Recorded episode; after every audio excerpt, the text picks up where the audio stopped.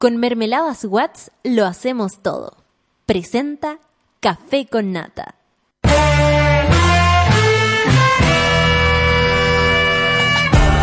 Cuando despiertas en otra sintonía, ves las cosas que otros no ven. Si a veces sientes que estás viviendo en Mordor, o como diría mi abuelita, te sientes como chancho en misa, este es tu lugar. Bienvenido al grupo de contención más diverso de la historia. Para ser parte, solo debes escuchar al resto, participar a tu manera, reír fuerte y comprometerte a buscar más misioneros para esta comunidad. Agarra tu taza y sírvete un buen café con nata, que ya está aquí nuestra guía espiritual de hoy, Fernanda Toledo, que no es una reemplazante, es importante. ¡Buena! ¡Viernes! ¡Llegó el viernes! ¡Viernes! ¡Siempre es viernes! ¿Solo tenemos esa canción para cantar de viernes? Yo creo que no. Bueno, Que deberíamos- I'm in love. No, eh, It's Friday, I'm in love. Yo creo, pero hay canciones con ánimo de viernes. Por Sí. ejemplo, a mí me gusta. Arriba, arriba, los corazones. que- Me gusta esa. Yo soy Candela, soy una llamara. Uy, temor. Que cuando mi cartel de temazo. Sí, me esa- gustan todas las de Ava para el viernes. También. Me ganas de escuchar. Esa soy una rumbera, Oh. rumbera, rumbera. Cuando Las manos se cierran. De Melody, los gorilas. Pero, Uh, uh, vino al Festival de Viña. Mira, No. ¿y ¿Se acuerdan que inventaron o es verdad que falleció? No lo ¿Melody? sé. No, yo recuerdo, o sea, pero no sé hace cuánto. Un mito, quizás. Porque recuerdo como Melody hoy, o sea, haberla visto, pero hace como 4 o 5 años y todos quedamos así como, me acuerdo de los, los amigos de. Radio Futuro. Está viva, ¿viste? Está viva y está oh, está súper sí. guapa, si es lo que Sí, quieres Sí, a ver, eso. a ver, muéstrame Que una vez la con los amigos de Radio Futuro dijimos, ¿y qué será esta? Y yo, oh, dijimos. Melody. regia, Es que lo que pasa es que hay mitos, como cuando yo hablo de Rosana, dicen, no, si falleció. ¿De dónde? ¿Por qué la gente quiere matar a la gente? No, ¿viste? No. falleció, la que falleció es Soraya. No. Oye, pero habla... o sea, Rosana no. No, está ¿Real viva. no? Está súper viva, Rosana. Que sí. Sí, oye, con ánimo de viernes karaocal, monada bailable, saludamos. ¿Cómo están, chiquillas? ¿Cómo están, Solcita? Bien. ¿Quién es esa? Regio. con ánimo de viernes, Lucho. Bien. sí. Yo, estupendo. Estupendo, al Y fin la es monada, viernes. ¿cómo está la monada? Viernes 19 ya de julio. Oye, ya se fue el año. Ah. Se fue el año. Saludamos a todos los arsenios. Hoy día están de santo. Ahí está Nombre difícil de tabla saludar. periódica. Sí. Eh, ¿Quién será? No, ahí sí que yo me declaro totalmente incompetente. Conozco los- artemios, pero arsenios. Arsenio, no. Arsenio. La Imagina llama- periódica. llamarse Arsenio Rutherford. Imagínate. como Romy Rutherford. Como Romy Rutherford. Pura tabla periódica. Yes. Matt Table dice, ¿cómo está el sol de Aconcagua? Acá estamos con 36 grados y una humedad como del 50%. El día más caliente del año, mira. ¿En serio? Mira, Candela, candela. Yo soy Candela, soy una llamada. Ganas de Paula, no? Basta. Yo quiero eh, poner orden aquí. Sí, ya, Paula, Por favor, no nos escapemos tanto ¿Te de la... que no? Oh, que como que me prendió mentalmente. Me Sí, encanta po. que eh, Benito sea Tendrick Topic. Benito, Benito, ¿qué? ¿y qué- Benito, San Benito, pues. Ah, ¿hoy día San hubo- Benito? No, no, no, Ah. porque hubo protestas en Ah, no Puerto Rico. Ah, lideradas por Ricky Martin, ¿Y- San ¿Qué? Benito, Bad Bunny, Sí. Residente. Tenemos esa noticia. Tenemos esa noticia en que ya la pauta, así que te la contamos. Geraldine dice, monada que sea lindo día para todos, saludos a Pancito, Fernando Toledo, sube la radio, saludos para ti también, ya tienen preparado lo que van a hacer el fin de semana, tienen Sí, descansar o carretear. Ah. Ahí Yo tengo un compromiso alto mambo. Ya, que es como descanso y trabajo a la vez. Mm, Es como oh, cansarse al máximo para poder descansar el Yo domingo. creo que en ninguna de las dos, pero es ¿no? rudo. y es rudo, pero sí. te vayas a cansar, vas a tener Sí. que reponerte, ¿viste? ¿Y tú, Lo bueno es que yo soy poco de alcohol. Qué bueno, pero de las drogas también dejan caer. Oiga. pues. Sí, sí. Ay, la galleta gritando.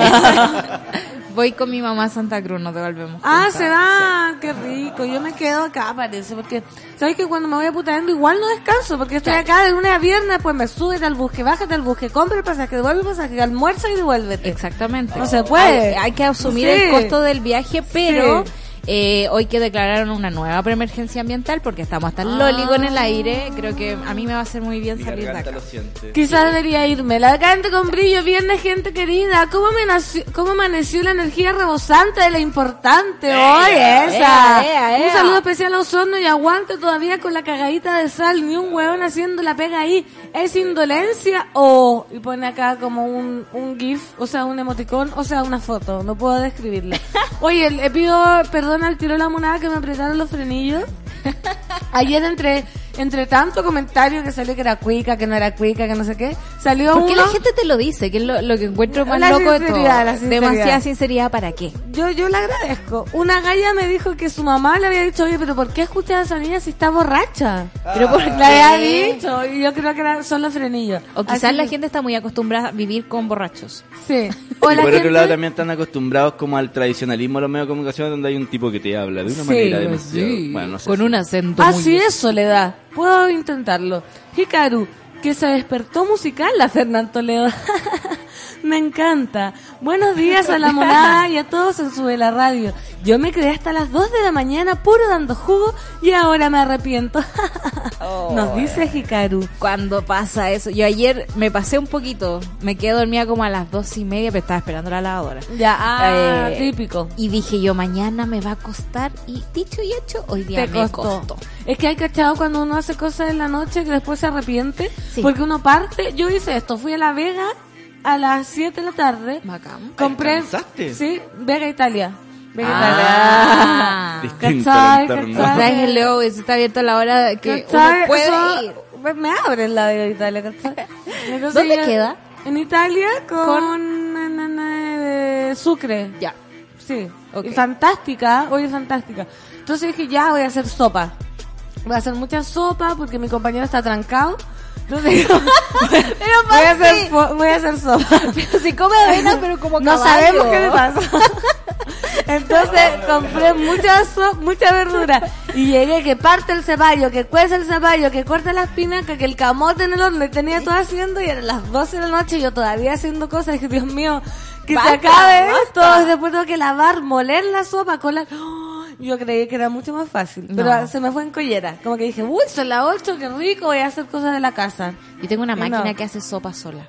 Como Por que favor. tiráis todo adentro. Paf. Dámela, por favor, porque te juro que ayer no puedo. Pero todo por, por la indigestión, por el... Eso es amor, amiga. Sí, el, tran- el trancamiento. El hueón de los memes dice, oiga, las estrellas bien...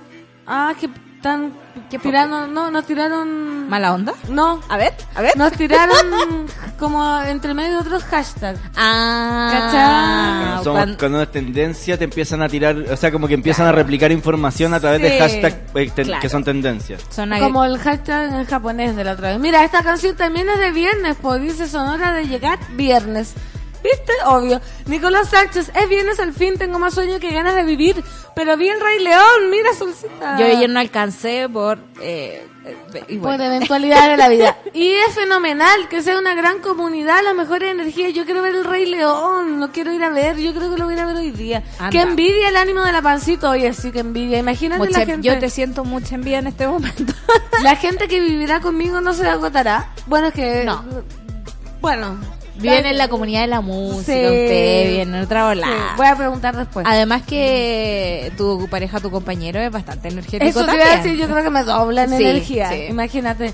Está tan cerrada, buen día, monada, al fin viernes. Porque ya este fin de semana termino de cambiarme de casa. Por mientras sigo jugando con los cromosomas. Acá está el mono cromosomático. Me encanta. Oye, y el mono del tiempo, no sabemos cuántos grados hay. No, pero sí, lo escribió aquí. Ah. René Chávez nos dice, buenos días, Buenos saludos días, desde Quinta. Normal. Está helado y con viento. Santiago Quinta Normal, 5.7 grados. Concepción, 5 grados. Puerto Montt está cubierto con lluvia a 7 grados. Me encanta. La Serena y Coquimbo, 11 grados Celsius. Viña del Mar, 7 grados Celsius. Y Punta Arenas, 3 grados Celsius. Gracias, mono del tiempo, nuestro corresponsal René, 5.5. Hemos entonces- tenido dos hombres del tiempo en Sí. este programa. Qué exquisito. Y los queremos a los dos. Los queremos a los dos porque estamos con 5.5 grados ya. Tita, buen viernes, próxima semana de vacaciones. Se cierra la panadería hasta el 29. ¿Y qué weá? ¿Tiene panadería? La tita tiene panadería en ¿Dónde? Eh, yo siempre he querido ir, pero no hace mucho tiempo que no voy para allá, pero me estoy tratando de escapar. Estoy armando llamándome un fin de semana. Vamos. Vamos y vamos a comer pancito, pero eh, ella tiene vacaciones, me imagino que por sus porotos chicos. Sí, pues. hasta el 29 dice. Ah, estupendo. Te esperamos. Te esperamos. Ito dice, hola pancito, ¿cómo está la puta ama de Súbela? Les mando piscolas, vinitos, navegados, rones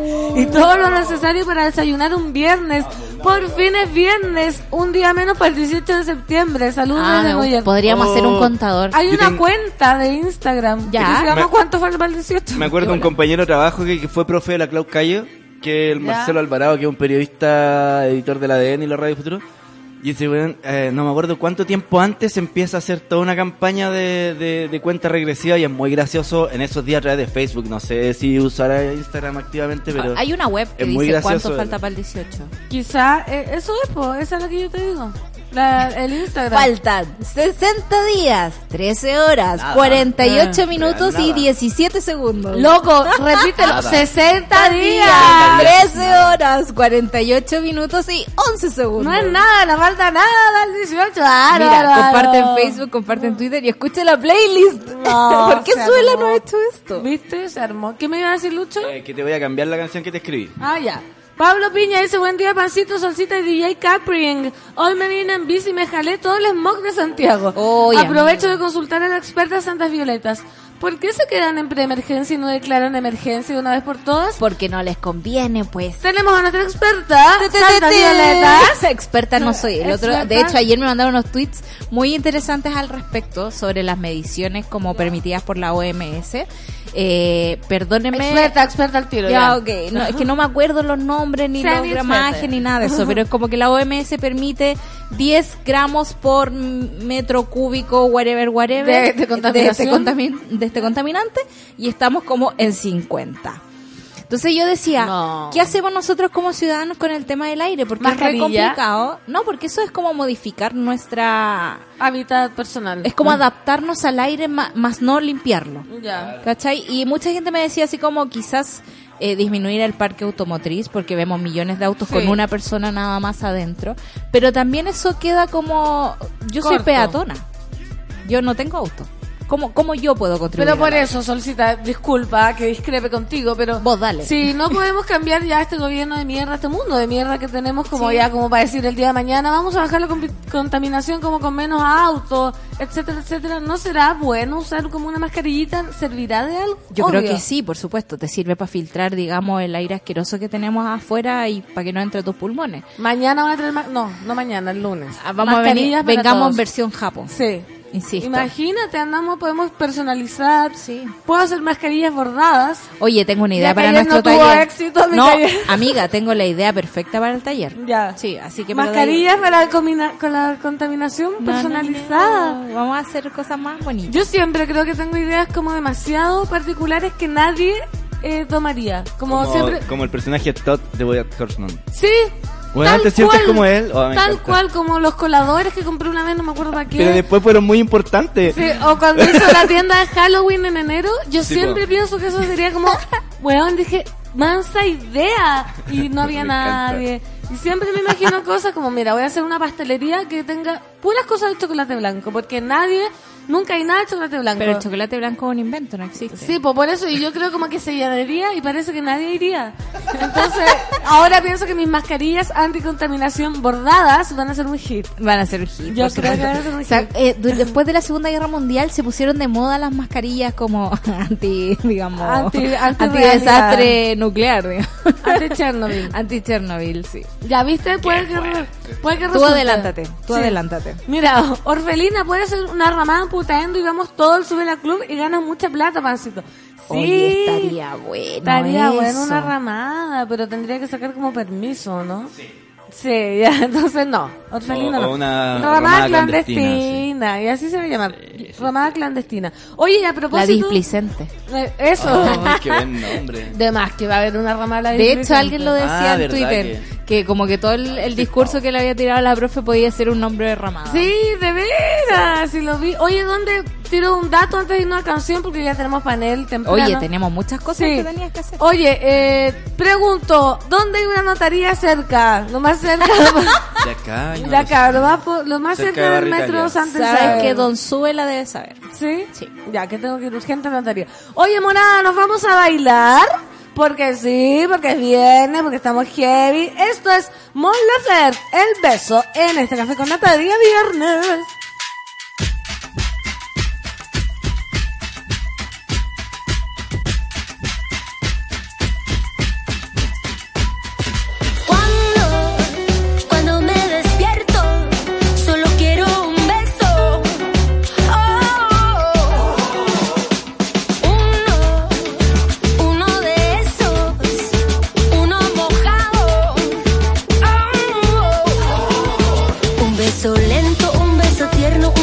Violento en el pavimento, uno en la costilla, uno enredado, uno despacito, uno arrebatado, un beso mordido, uno chupeteado, un beso encendido, un beso gastado, uno que me ahogue, uno que me rompa, un beso en la frente, un beso en la boca.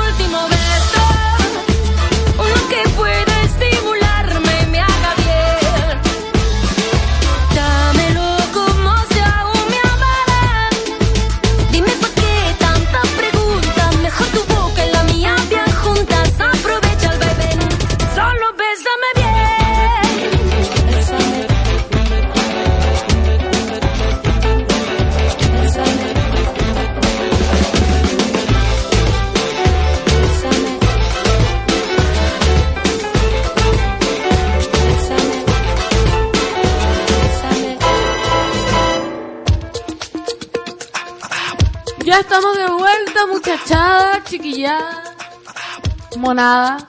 Monada bailable, que es como completado bailable. po. Por eso yo les digo monada bailable. Porque eso, eso se me asemejan. Como puros monos bailando, entre completos, kermeses, banderines, suflitos, chip-hop, ramitas. Podríamos estar toda la mañana diciendo, me encantaron ese programa de TV como de conceptos. Concepto kermés. Eh, Ah, globos, suflitos, platos plásticos. ¿Te gusta pasapalabra entonces? Me encanta, ¿En soy serio? adicta. Mi mamá me insiste que vaya. Mi mamá me dice lo mismo. Sí, las mamás tienen tanta fe. Me da mucha risa porque he visto mucha tele con mi mamá estos días que ha estado en la casa y ella ve pasapalabra. Obvio, obvio. Y es muy divertido verla a ella viendo pasapalabra. Y Es como- gritan. Es como súper eh, competitiva. Sí, y, y participan en serio. ¡Ay, pero Lego! ¡Ay, pero Obvio mira, que pero no. cómo! ¡Pero cómo! ¡Victoria! Perdió con. Victoria. Y que tiene no sus sabe. favoritos. Hay un Sí. chico que el- ni el lunes ni el martes apareció, creo. Puede ser el Nico. Mi El mamá, Nico. el Nico, Fanática sí. Nico. Sí, mi mamá también. Impactante. No, todavía no conozco a Nico porque ayer me arranqué la casa, así que no. Oye, podríamos in- invitar a Julián Effelbein. ¿Vendrá? Yo creo que sí. ¿Tú sí? Sí, obvio. ¿Y qué quieres que preguntarle a Julián? De pasapalabra. Como qué se siente ser pasapalabra y cómo es pasapalabra. Oye, el acontecer nacional no, no se detiene. Lamentablemente tenemos, adivinen, malas noticias. Porque Esal, sí, Esal, Esal lacra. ¿Ven? Aguante. Estoy, estoy tan rápida. Sí. Esal lacra. Continúa con medias tintas. Empresa es incapaz de entregar fechas para restablecer suministro. El gerente de operaciones de Sal Andrés Duarte aseguró que no puede entregar una fecha para la reanudación total del suministro de agua potable en Osorno. Este jueves se realizó un comité operativo de emergencias tras una nueva suspensión del suministro en algunos sectores de Osorno. O sea, lo estábamos diciendo ayer, Claro. que, que Piñera viajó A cerrar la emergencia, por con- supuesto. claro, a dar su broche de oro y naquena. Naca la pirinaca. En la instancia, el representante de la sanitaria dio por superada la emergencia por contaminación e hidrocarburos de acuerdo a los análisis técnicos y de la Ceremi de Salud. No hay ninguna persona que haya resultado afectada por esta grave situación. Aseveró. Cinco minutos después, hay que esperar Por años. supuesto. Sin embargo, aseguró que por ahora están frente a un problema de disponibilidad de cantidad de agua, ya que la demanda que tuvo la población superó las expectativas esperadas. ¿Qué expectativa? O sea, necesitamos agua para vivir. Qué ridículo, qué ridículo. Muy ridículo todo. Siendo un caudal medio de la ciudad de Osorno de 370 litros por segundo en condición normal, el caudal demandado en horas puntas de ayer fue de 670 litros por segundo. ¿Y qué esperaba? Aseguró, claro, una semana sin agua. Más de una semana sin agua. Tenía el baño, tenía las tinas. Las tinas. La- baño, tenía el jacuzzi. obvio. Eh, no, necesitáis agua para cocinar y estoy segura que la gente también quiso guardar agua sabiendo que, Que iba a pasar, pasar de esto. nuevo, obvio. Según Duarte, esta situación generó que los estanques se agotaran y que la capacidad de producción se viera superada. Asimismo, aseguró que a ello se suma el fenómeno que presenta el río Rahue producto de las lluvias en alta cordillera que han aumentado la turbidez del río. Somos un país donde llueve y donde sacamos agua de partes un poco, digamos, difíciles. ¿Cómo, Sí, ¿cómo no tenéis la tecnología para reaccionar frente a eso con lo que nos cobran, digamos? Yo creo que, sí, cobran? están inventando. Acá tiene que ser que tienen otro problema y ya le están echando la culpa al río. Porque el río, ¿qué? Claro, el no va a río decir qué. nada. No va a decir nada. No puede levantarse. No río. levantar la voz. Estas plantas son de un sistema de tratamiento gravitacional que son sensibles a la turbidez del río, ¿viste? Pésima idea. pues. Lo que generó un nivel de restricción en la capacidad productiva. Relató. Pese a ello, el representante aseguró que el 70% de la población cuenta con suministro de agua potable en sus viviendas de forma permanente. Sin embargo, la empresa no tiene una fecha concreta para la reposición total del suministro. Es posible que este centro pueda tener episodios de alternancia de suministro, indicó. Así, cara de Así, palo, sin tal vergüenza. sí. Por último, decir, oigan, Perdón. lamento terriblemente decirles esto, me muero de vergüenza, pero es de- no, cara de palo. Por último, el gerente señaló que no están ocultando información, al contrario que están disponibles para todos. Y abajo de la nota dice, ¿encontraste algún error? Avísanos. Sí, yo te voy a decir, periodista, cuál es el error. De partida, confiar en las cifras que te da la empresa. Porque ayer escuchaba en el nefasto Megavisión eh, que decían que en realidad la gente estaba como a un 30% de, de agua. O sea, ahora el 30% calza por- 70. aquí el 70% como que no me calza.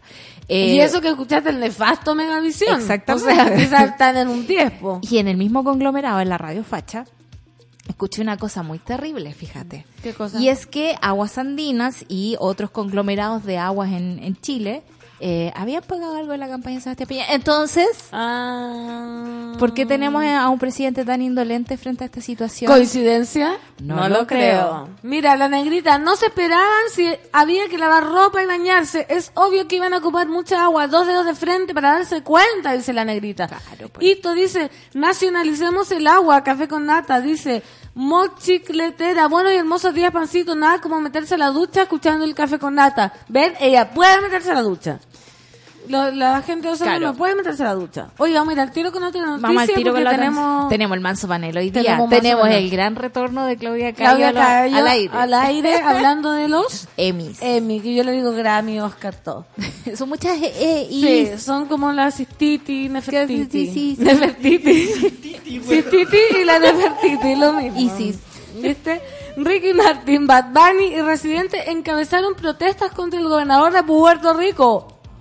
Para que para el, el Lucho estaba preguntando. Está, hay una foto de Bad Bunny con la bandera de Puerto Rico y ayer veía unos intelectuales no con una urticaria que decía Bad Bunny, el próximo libertador de América. Imagínate, es el futuro, el futuro, soy un jovencito. A mí igual me gusta Bad Bunny, de lo, de- es el menos cancelado para mi corazón de los cancelés del, del, del reggaetón. del reggaetón tom. Vacías protestas que ya se extienden por cinco días son las que se han tomado en las calles de Puerto Rico y en las que los ciudadanos exigen renuncia de su gobernador Ricardo Roseló. Uno de los aspectos más llamativos de las movilizaciones es que cuentan con el apoyo de artistas de ese país como Ricky Martin, Bad Bunny, Residente de Calle 13, Benicio del Toro y Tommy Torres, quienes han tenido un rol protagónico en la convocatoria. Ahí uno puede ver los videos, por ejemplo, de Ricky Martin, que el día anterior decía, los espero, yo voy a marchar con el pueblo, vamos a estar ahí a las 5 de la tarde, afuera como de, del- del lugar donde vive el, el gobernador. Y, y eso fue lo que pasó, hubo manifestaciones muy masivas. Mira, Ricky Martin, Bad Bunny y Residente además estuvieron presentes en la manifestación de este miércoles y se di- dirigieron a los asistentes. Estamos orgullosos de este país y de la gente, de todo el mundo por estar manifestándose. Hoy para decirle al gobierno de Roseló que se tiene que ir pa'l carajo, dice el ex Calle 13. Este es el momento. ¿No quién es este? Este Bad Bunny. Este es el momento en que más orgulloso me he sentido en mi vida.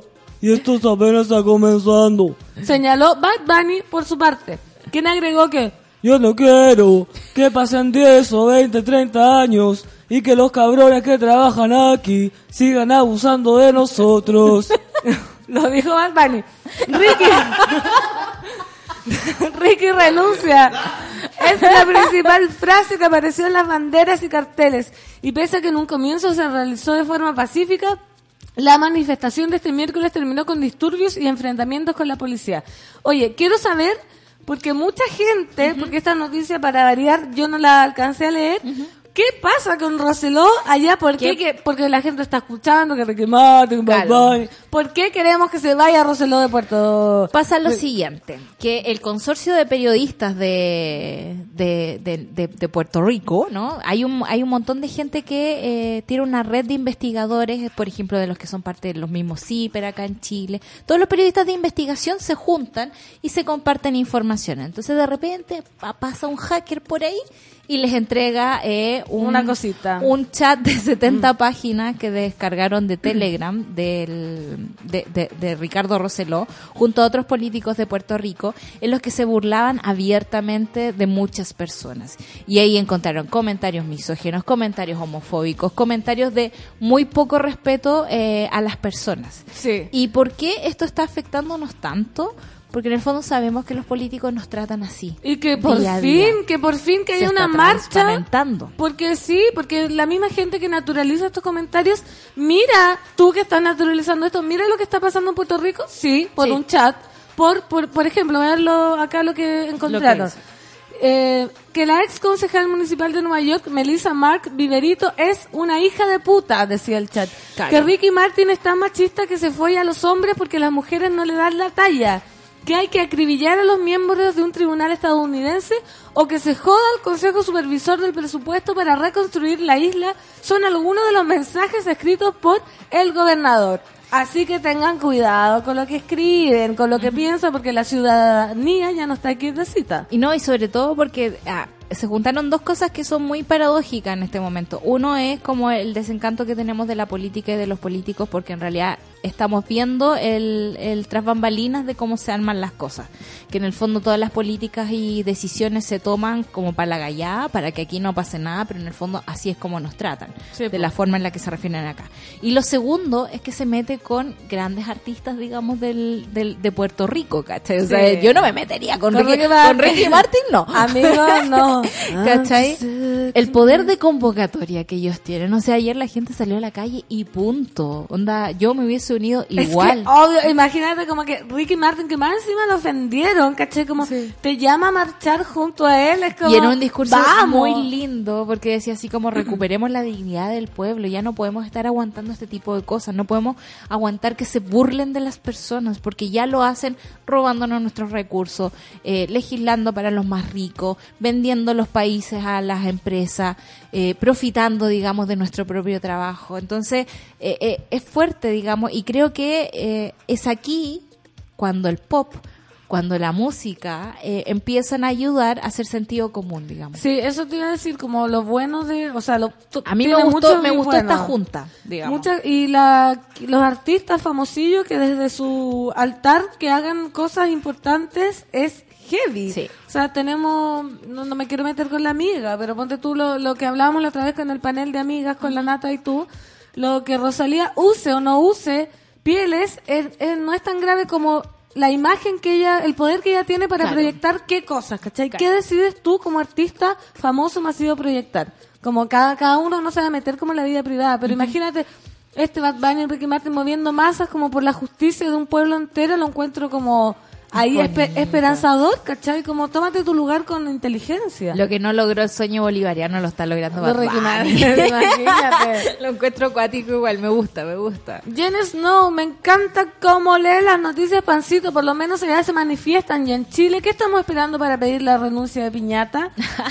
Alejandra Lavis, Puerto Rico sufre la colonia aún. Es un estado libre asociado a Estados Unidos que sufre corrupción a niveles dolorosos. Incluso se llevan presas las personas que son activistas, incluso por lo que postean en Facebook. Claro. La decadente con brillo, notable la imitación de Pancito. Junta miedo Kramer que acá está la puta campeona. ¿ven? Gabriela, ya escuchando sube la pancito, gracias por leer las noticias así.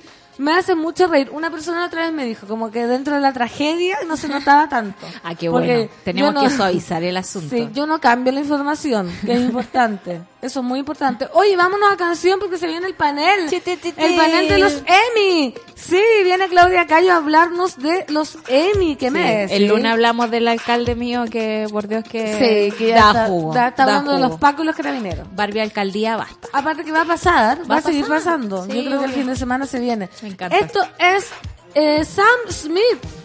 How do you sleep? No, no, dice que no, ¿No? aguantemos un Ah, cachito. bueno, Les contamos bueno. si la rapidita Ya, de que el alcalde de... ¿Volvimos? No, volvimos, no, vamos a. Eh, William Arevalo de Santa Cruz Sí. eh, hace un tiempo estuvo con ganas de sancionar a la gente que eligiera Paco a los carabineros eh, porque encontraba que era una forma demasiado despectiva y eh, basta de él sin respeto a carabineros. Sí, yo lo estuve escuchando en mi radio, Facha, en la mañana, donde la preguntaban a los auditores qué opinaban de esto. Y había muchos que decían, da lo mismo como se le llamen, si yo los respeto igual. ¿Cachai? Bueno, es que hay que recordar que Carabinero era una de las instituciones con más cariño, digamos, por parte de la población antes que se destaparan todos los escándalos de todo lo que nos roban. Entonces, me parece tan a destiempo esta medida Sí, desubicado. y de una ignorancia tremenda, porque lo que hablábamos con Escobar siempre, que es una sigla inventada por Carlos Ibáñez del Campo para hablar de los eh, personal a contrata, whatever, whatever. Personal a contrata de orden y seguridad. que es la sigla de los Pacos, Pacos. además de otras acepciones que tiene la palabra también. Con pero ese, con ese, Pacos. Pacos. Porque termina en seguridad. seguridad. Bueno, eso Don decía- Pacos. Hola, don Pacos. Claro, y, y había otro que decía como, oh, imagínate, yo no puedo decirle paca a una carabinera No, sí, y así, de ya hecho- y- mezclando todos los Y de temas. hecho, eh, la otra vez como que mi hermana con mi sobrinita fueron al museo de aquellos caballeros y efectivamente, Está en el museo. sí. Dice. Paco, Don Pacos. Sí, pues porque de, de verdad que es el primer nombre que tuvieron, pues. ¿viste? ¿Viste? Me encanta. Entonces dile a tu alcalde Sol que la corte, Que basta favor, de ignorancia, la Alcaldía, corte. que se deje dar jugo. Que la- sí. Oye, entonces ahora sí nos vamos a canción, la misma que presenté antes. Ya, esto es Sam Smith, How Do You Sleep?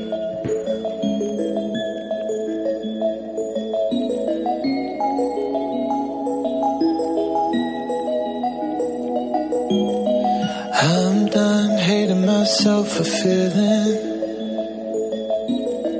I'm done crying myself away.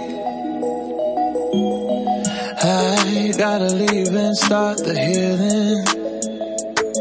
But when you move like that, I just wanna stay. What have I become?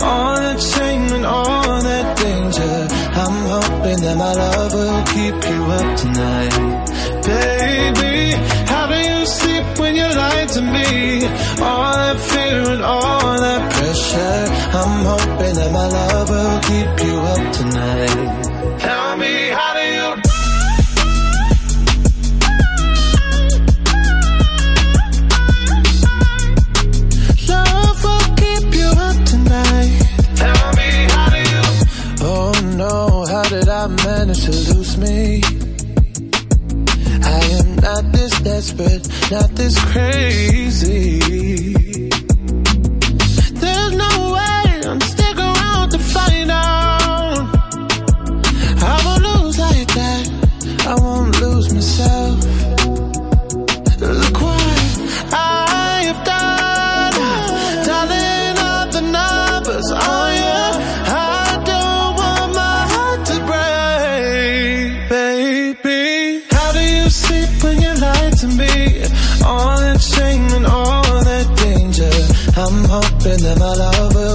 You up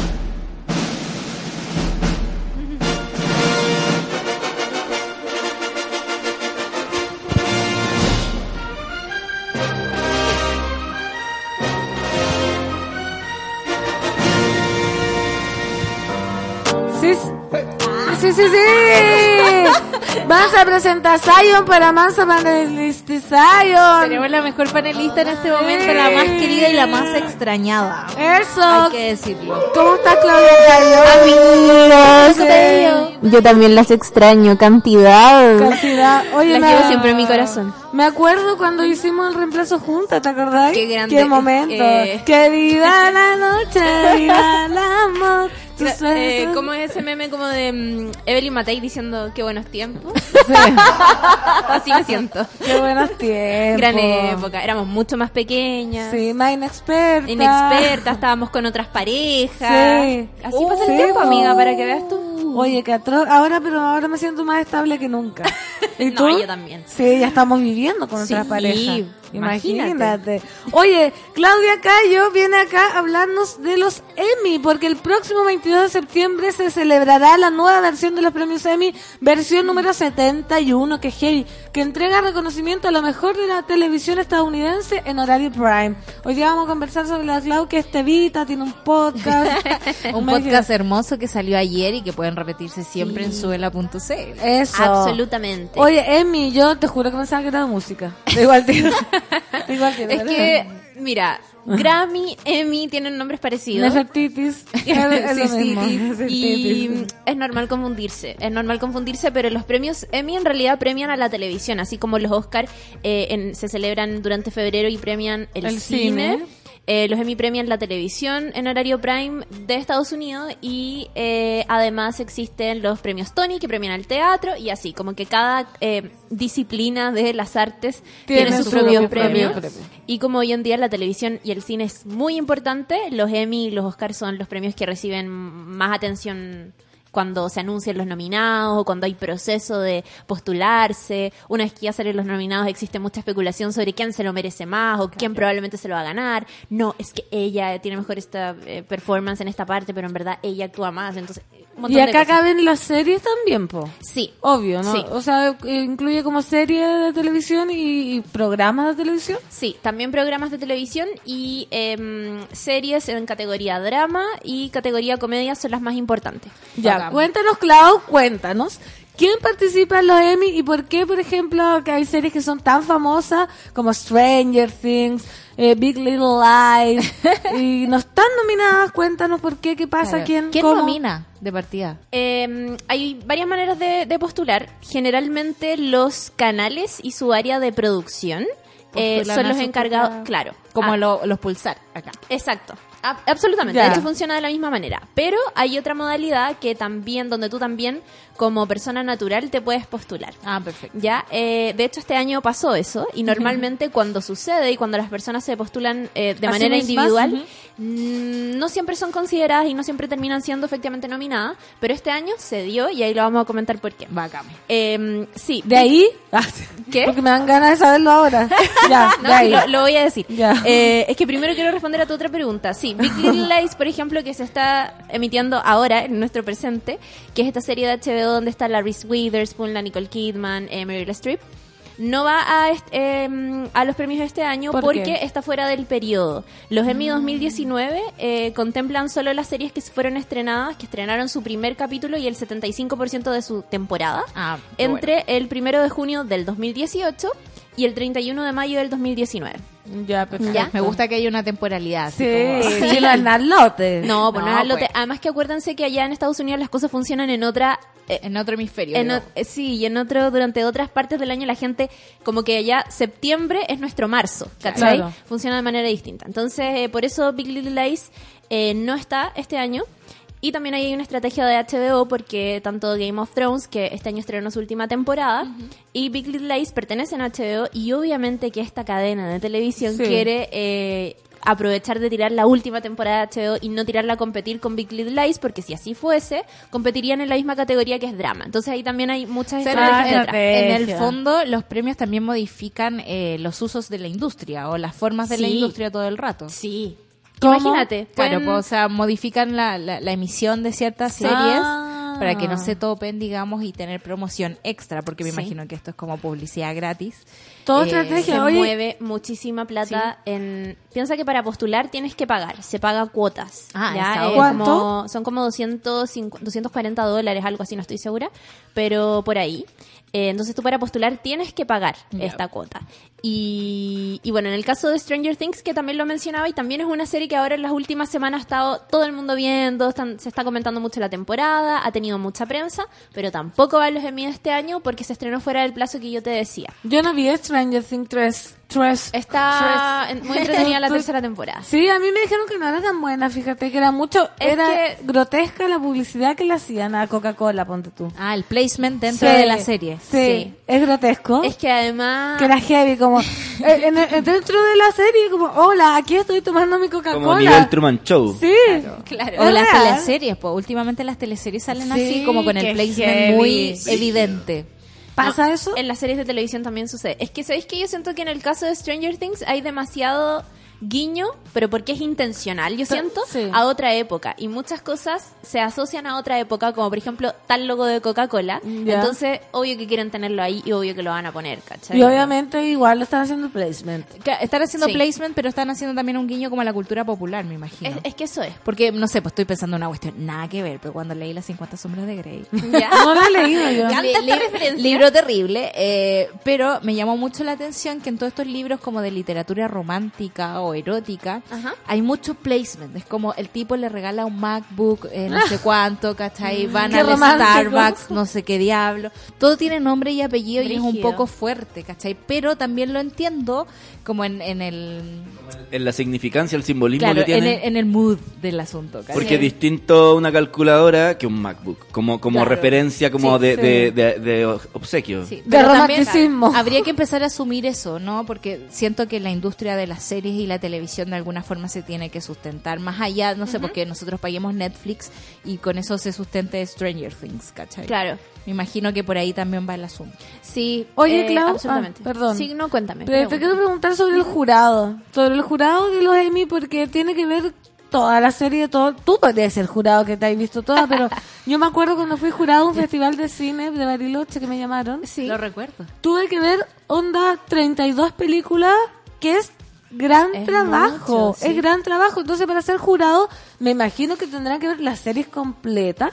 Es una muy buena pregunta porque imagínate Gracias, que es- no, excelente pregunta porque no porque mucha gente no sabe y también piensa lo mismo y es como a veces hay series que duran más de una hora Sí, o, claro. o de una, hora que O ya es Game of suficiente Thrones, imagínate. ocho, Sherlock dura una hora y media. 10 capítulos. Bueno, es que Sherlock es una cosa muy especial. Em, pero en el caso de. eh, bueno, a ver, la, la academia que vota en esto, porque también es una academia, tú sabes que se le llama Sí. la academia.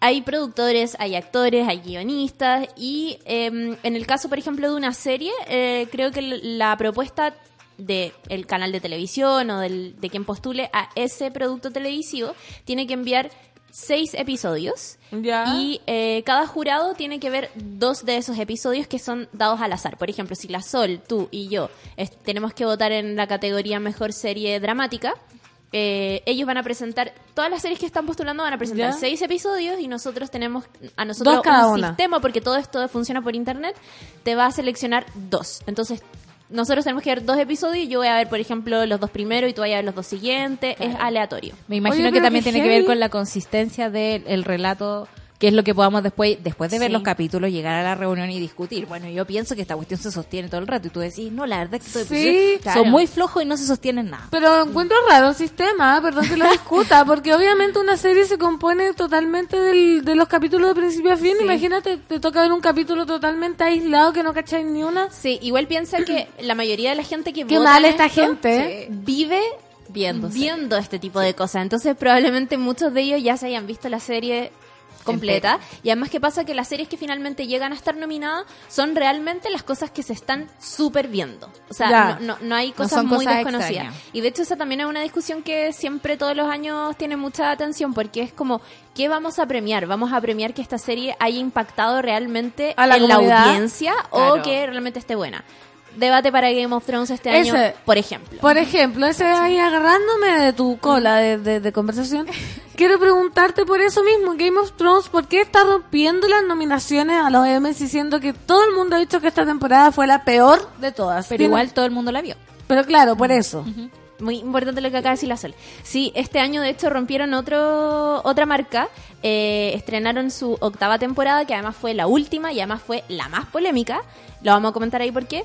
Y. em, ¿De ahí? Claro, y son... eh, Cacha que Game of Thrones es el programa de ficción más nominado en los últimos siete años, siete, ocho años, eh, con 161 postulaciones y se ha llevado 47 estatuillas en todas las categorías que te puedas Pero imaginar. eso te iba a decir que 161, ¿qué cosa? Mejor actor, mejor actriz, mejor serie, mejor Claro. guion, mejor Eh, nieve, sí. mejor... Vestuario, maquillaje, Arte. continuidad, Montones de categorías. música. ¿Ya? Y hay categorías como en los Oscars que son como que no se ven en la premiación Sí. final, que son como más técnicas y se hace otra premiación paralela. Existen, ¿Sonido? existen y se hace otra Claro. premiación, sí. Bacán. Em, sí, bueno, en el caso de Game of Thrones, esta es su última temporada, como decía y tú, toda la gente se quejó. Y lo que pasó con Game of Thrones, ya lo hemos dicho en el Caceritas y en otras partes, que para una serie que nos tenía acostumbrado a Alta que calidad. las tramas se cosían a fuego lento, que, que las cosas avanzaban de manera muy lenta y de verdad se planeaban muy bien, esta última temporada no tuvo eso. Y ahí uno empieza a especular si es que hubo falta de un libro de atrás que no estaba escrito con anterioridad, como si estaba en otras sí, po. temporadas anteriores. Probablemente fue eso. O, eh, no sé, cantidad de cosas. Entonces, fue una temporada que tuvo menos episodios, aunque los, los dos últimos, o, bueno, tuvo tres que fueron mu- mucho más largos que lo que normalmente eh, duraban. Pero a pesar de eso, eh, fue una serie que resolvió cosas demasiado rápido y que a muchos que llevaban siguiendo la serie durante tanto tiempo, eso no Les hizo tanto sentido. Entonces, hubo críticas por ahí. Obviamente, yo creo que se enteraron que se les colaron unos El vaso de vasos una Starbucks. Eso te iba a decir que atro, ¿a quién Ya, le pasa descalificado eso? con el vaso de Starbucks. Total, Como- sin cariño, descariñado. Yo como cuando alguien me manda a corregir un trabajo y, y tiene, dice, los perros. Claro, ya, po, no, ponle la S, no te cuesta la nada, pon claro. la S, te puede corregir todo eso, pero no la Sí. S. Oye, O- d- Clau, dile. ¿sí existen categorías más, para series más alternativas o existen otros premios para ese tipo de cosas? Mm, ¿O esto es como eh, la industria de, la, de Sí. las series y la televisión? Sí, en verdad los Emmy eh, concentran en sus categorías principales a las series que de verdad son están Hitazo. siendo sí, que están siendo que están teniendo mucha prensa, que la gente está viendo muchísimo. Aunque eso no quiere decir que por ejemplo en una categoría de comedia compita una serie que está siendo muy exitosa y otra que quizás no lo está haciendo tanto. Ya. En las categorías de en las principales, sobre todo drama y comedia, siempre pasa eso, siempre se mezcla una serie que es muy exitosa, como Game of Thrones, y también probablemente otra que está muy buena en drama, pero que quizás no fue tan vista, aunque eh, igual está dentro de un parámetro de popularidad que es importante. Oye, mira, acá Ricardo Sandoval nos dice, eh, hay unos chilenos nominados al Emmy, ¿sabíais? Sí, ¿Qué- sí, unos qué es bailarines, eso? ¿o no? ¿Sí? Sí, unos bailarines, creo que es por mejor performance de baile en programa. Mira, oye, no, no, Estupendo. no nos Sí. quedamos atrás. Ya, vamos a hablar entonces de lleno, ya nos vamos a ir al meollo del asunto, las mejores series nominadas, o sea, al drama, al mejor drama. Better Call Saul, Sí. que es del abogado de, eh, ¿cómo se llama la serie? Ya, po. Estoy De- Saul. Goodman. ¿Ah? Saul Goodman. No, No, la serie. Breaking Bad. Ah, Breaking Bad. Ah, pensé que me eso. estás preguntando ya. Board War, Juego de Tronos, Killing Eve, Ozark, Post, Succession y This Is Us, ¿no? Sí. He visto solo Better Call Saul. No digo- ninguna. Desde acá eh, quiero destacar, bueno, es que creo que ya hablamos un poco de Game of Thrones, probablemente... Suficiente ya, suficiente. Sí, probablemente. Es que me quiero pasar a la categoría de comedia porque creo que ahí la gente no siempre pesca tanto las series nominadas en comedia. Las y voy a nombrar. Y están muy buenas. Porque acá son? Dale. Barry, que la vi y me encantó. ¿Te encantó? Me Qué encantó, bueno. pero me fascina. Vean Barry, por favor. Fleabag, que la Carla me dice que me parezco a la Gaia. Que no, Sí.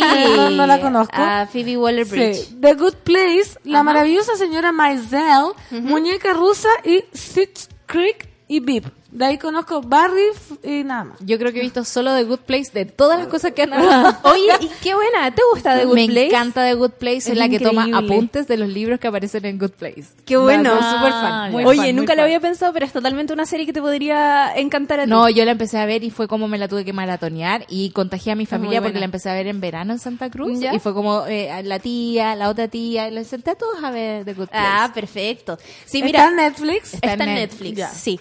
Eh, en la categoría de comedia pasan no solamente hay series que yo creo que merecen ser vistas para la gente que le gusta ver comedia, que le gusta distenderse y quizás no tanto sufrir con una cosa que está viendo en televisión, eh, pero quería hablar también sobre la presencia femenina en la categoría de comedia, porque, em, bueno, está Barry y acá voy a mandarle un saludo a mi amiga y compañera Carla Sánchez, que es fan número uno de Bill Hader y de esta serie, al igual que tú Yo igual. Eh, nominada en esta categoría. Y también tenemos Fleabag, que es una serie que pueden ver en Amazon, en Prime Video, que es la plata es una suerte de Netflix, pero de, De Amazon. ¿Pagado? Sí. Pagado. Yo veía sí. Monster in the Jungle. ahí. Oye, hay Por una- ejemplo. Perdón que me salga y me voy a salir mal más encima, porque ¿Sí? no tengo la información hasta que sigáis hablando, que el Bernardo, mi amigo cinéfilo, me mandó una página ¿Ya? Que me dijo que estaban todas, todas, todas, todas las series que te puedes imaginar y todas, todas las películas que te puedes imaginar. Onda así, los simuladores, por ejemplo. Sí, los simuladores, Big Little Lies, todo gratis, gratis, gratis. Así que voy a buscar el tiro el nombre. Sabéis que la catita anda con la misma página en el teléfono. ¿Viste? Porque me dijo, no te preocupes, yo me ocupo de la tele aquí en la casa. Yo sé dónde encontrar esto. Sí. Yo le voy a decir. Bueno, y mm, Fleabag, Fleabag también está nominada. Es una serie a la que yo creo que hay que ponerle ojo. Probablemente si escuchan el Caseritas ya sabrán. ¿Sabe? ¿Pero de qué se trata? Por ejemplo, yo no están- tengo idea de qué es. Mira, de partida quiero decir que esta serie está a cargo de una mujer que es increíblemente inteligente y que es muy talentosa, que es Phoebe Waller-Bridge, esta persona que se parece a parece a Fernanda mí. Toledo, eh, que es también la creadora, En la, la showrunner de otra serie muy exitosa que se llama Killing Eve, donde está trabajando la Sandra Oh, que, está buenísima, que es más como... Es tragicomedia, siento. Y, mm, y ella está detrás de esta serie, pero antes empezó a trabajar en esta serie donde es directora, guionista, creadora, idea original y también protagonista. Y Creo que, es- que un Sí. tópico al que podríamos volver, porque creo que, si no me equivoco, perdón mi ignorancia, en Big Little Lies también pasa lo mismo, que son como puras mujeres las que trabajan en los guiones, Sí. en la producción, en la dirección, y eh, pasó que el año pasado, si no me equivoco, no sé si fue en los Oscar o en los Emmys, que se hablaban de eh, muchas actrices que decían, yo no quiero trabajar en equipos que no le pagan lo mismo que a, las, a los hombres y a las mujeres, eh, que tiene que haber mujeres en todos los niveles de producción de esta serie. Eh, creo que este ha sido el año donde esas mujeres están saliendo, las estamos viendo, estamos viendo su trabajo detrás. Y, y nos gustan mucho las series hechas por mujeres, para mujeres, que no tienen que ver como con, con un aspecto femenino, ¿no? Del asunto de la es. televisión, sino que son productos absolu- de absoluta calidad y historias que nos llaman a todos, digamos, a, a verla. Sí, de hecho lo que hace, bueno, en el caso de Big Little Lies, las actrices son productoras Claro. y eso es muy importante porque cuando los mismos actores son productores de lo- del mismo producto en el que están trabajando, eh, cambia absolutamente la mano. Ahora, sí en el caso de Big, de Big Little Lies hay un hombre a la cabeza que es el, El encargado, director. que es el que en el fondo eh, agarró el libro y dijo adaptémoslo y armó un grupo que efectivamente tiene Ah, también es del libro. Sí. Ah, no, ¿y- y ¿cómo se llama el libro así? Big Little Lies. No estoy segura, creo que sí. Como el cuento de la criada. De- sí, exactamente. Ya. De hecho, había una polémica porque era como que la primera temporada había abarcado todo el libro y es como, van ¿Qué a hacer una segunda ahora? temporada y no hay libro. ¿Están seguros que quieran hacer eso? Bueno. ¿Y trabajan con la, con, con la escritora del libro o no? Eh, creo que sí, sí, ¿Sí? ella sí. Bacán. Sí, que es una australiana, si no me equivoco. Sí, de hecho está basado como en, en una historia Sí, de allá, pues sí. tuvieron que adaptarla como a... Exacto, sí, que es como un pueblito, sí, ya entonces es australiana. Mira, la Em, gente está on fire comentando acá, tiene su favorito, dice, amo la serie Big Little Lies, excelentes actuaciones del elenco, Fernando. Toledo, The Good Place y Orange son súper buenas series. La otra que me gustó mucho este año fue Santa Clarita Diet. ¿La viste tú? Ah, sí, no he visto la temporada que salió este año, no sé si salió una temporada, vi la primera y no me gustó tanto, pero por ejemplo nuestro querido Juan Manuel Margota, él le gustó. Adicto. Sí. Mira, Dani Burdell le dice, amo Fle Barry y Fleabag. ¿Así se dice? Fleabag, que era lo que estaba diciendo la Sol. No les terminé de contar de qué se trataba. Eh, esta mujer que es muy talentosa, que es Phoebe Waller-Bridge, em, es además la protagonista de esta serie que escribe y dirige muchas veces. y, mm, y es una mujer que debe tener unos 30 años, que vive en Londres, que tiene una relación un poco rara, un poco compleja con su hermana. Eh, su hermana es todo lo contrario a ella. ella es muy joven tratando de arreglárselas en un Londres muy moderno. Tiene una cafetería, nos enteramos también que hay ahí una relación con una amiga. Eh, que conocemos a través de sus recuerdos, porque en el presente No no, no está. la, no la vemos en compañía de su amiga y ahí vamos descubriendo qué le pasó a la amiga y todo eso. Eh, tiene también una relación un poco lejana con un papá que ahora está casado con una mujer odiosa, interpretada por Olivia Colman, que Seca. aplausos, Aguante. también nominada. Em, y si me tuviera que preguntar de qué se trata, es una mujer arreglándoselas en cuanto a sus asuntos familiares, en cuanto a sus problemas personales, en un Londres que es muy moderno. ¿Y es una comedia? serie- ¿O Sí, dramedia? Sí, es comedia. Es que, mira, interesante lo que dices, porque obviamente muchas de las comedias que vemos ahora no son esa comedia que es para tirarse a Como reírse como, como The Office o como Atlanta. Friends en su momento. Tienen igual un toque de, de drama y eso ha sido tema en los Emmy porque es como que vamos a considerar comedia y que vamos a... con- claro. Claro. Por ejemplo, Orange is the New Black, que recién lo mencionaban ahí. Es una serie que tú podés considerar perfectamente comedia, pero también drama. Y ahí eh, creo que el 2016 se hizo una modificación que tenía que ver con la duración de los episodios. Ok. Si una serie se va a postular en la categoría de comedia, no puede durar más de 30 minutos cada episodio. Por Ah, ejemplo. ya, por es una ejemplo. definición fácil para saltarse la definición teórica de digamos, Sí, porque ¿qué comedia tiene y que ver? que porque, hoy claro, en día es muy compleja porque esos géneros están borrándose. Sí. Entonces, em, esta serie habla de códigos familiares, de relación entre mujeres, sobre todo con cómo re- nos relacionamos con esas mujeres que tenemos cerca, como una hermana, por ejemplo, eh, sobre cómo lidiamos con los traumas del pasado, con traumas recientes que tenemos, que, que decidimos no resolver, sino que esconder abajo la alfombra, Claro. eh, con enamorarse, con amores complejos. Hay un cura metido entre medio. Es, está muy buena y, Voy a- y voy es, a tener es como descarada. Creo que eso es lo más atractivo de Fleabag. Que la protagonista y todo lo que te muestra la serie es muy descarado en una sociedad como la inglesa, donde todo parece que tiene que estar como súper en la ordenadito. norma, ¿no? O aquí no ha pasado nada. Es como, pues está, Sí. tenemos el elefante Correcto. rosado en la mesa, pero aquí no está pasando En la nada. habitación. Oye, la página se llama Stremio. Stremio y se puede ver todo lo que existe en el mundo. Buscanding. Solo que hay que bajar los complementos que están en el mismo en la misma página. Perfecto. Stremio. Stremio.com. Mira, y acabo de preguntar, ¿está Fleabag? Y me dicen sí. Sí, bacán. Sí. Tiene Así dos que- temporadas de seis episodios, así que es cortita. Y los episodios son también media hora máximo, así que para que lo vean. Oye, Claudia, desafiando a mi memoria, que me pusiste acá en jaque, te- habíamos dejado un tema pendiente como, ¿qué pasó con el que la persona que se autonominó?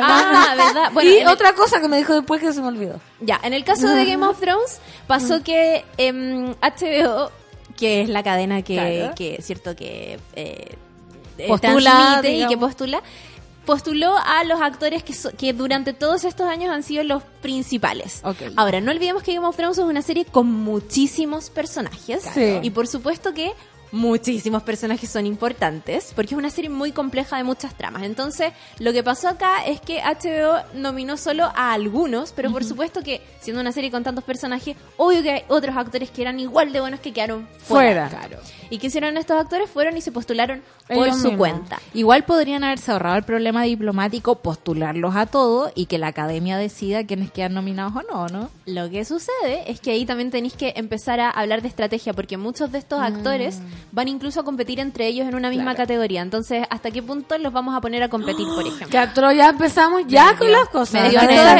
es que todo es una estrategia. De hecho, eh, está Alfie Allen, que se post que es el hermano de Lilian. eh, eh, y hay eh, dos actores también más que eh, presentaron su candidatura y pagaron desde su bolsillo, aquí tengo el número, Ya. 225 dólares, que es el precio que tú tienes que pagar para inscribirte. Como 150 lucas, 110 Algo lucas, así, por así. ahí. ¿Y qué era el otro que me iba a contar después? Y lo otro que creo que A no si quedó claro cuando me preguntabais sobre cuántos episodios o cómo se hacían las nominaciones, los actores, por ejemplo, postulan un episodio.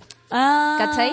La candidatura se levanta con un episodio. Entonces, por ejemplo, me acuerdo que el año pasado, no me acuerdo si fue el año pasado o el antepasado, que comentábamos con la Carla, oye, pero ganó este. Ah, sí, pero es que como tan tonto que postula con este episodio, ¿cachai? Y la Carla decía, ah, es que creo que él ganó porque postuló con este episodio.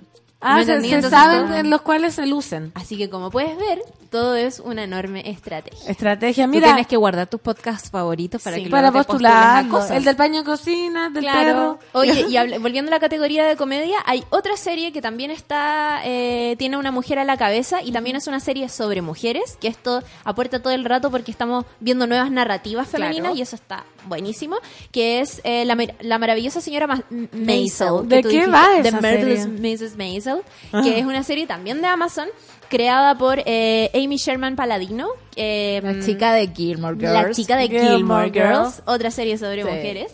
Eh, Girls, otra y serie. esta serie de hecho ganó el año pasado mejor serie de comedia, mejor dirección, mejor guion, mejor supervisión de música y la actriz principal que es Rachel Brosnahan, que no sé si dije bien su apellido, pero eh, ella que es eh, Rachel de House of Cards, por, para los que vieron eh, House of Cards, ella el año pasado ganó el premio a mejor actriz en comedia, o sea, el año pasado se llevaron de verdad todos Todo. los premios Bacán. y es una serie que sucede a fines de los años 50 en Nueva York y eh, eh, Rachel Brosnahan es una ama de casa, muy casada, muy criando a sus hijos, de buena situación económica, que de pronto descubre que tiene talento para la comedia y para el stand-up. Ah, Entonces no. empieza a subirse, Armar su carrera. armar su carrera en un mundo, por supuesto, imagínense en esa época, una mujer haciendo comedia en bares de Nueva York No. En los años 50. Are you kidding a fines me? del año 50 creo que ocurrió. Oye, Pienso en, la, en, en, ¿cómo se llama? la sonrisa de Mona Lisa, en la película, donde ah, estaba todo el rato esa discusión de,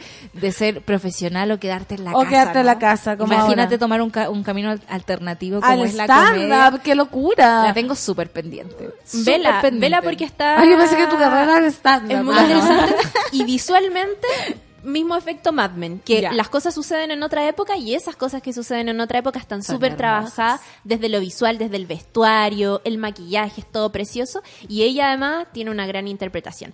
El año pasado eh, se llevó ella el premio siendo en, el- la, ca- en la categoría de mejor actriz de comedia, siendo que Julia Louis Dreyfus, que es la protagonista de otra serie, también nominada este año, que este año volvió, que es VIP, donde ella interpreta a Selena Mayer, que es la vicepresidenta de los Estados Unidos. Oye, hay tanta serie que ver.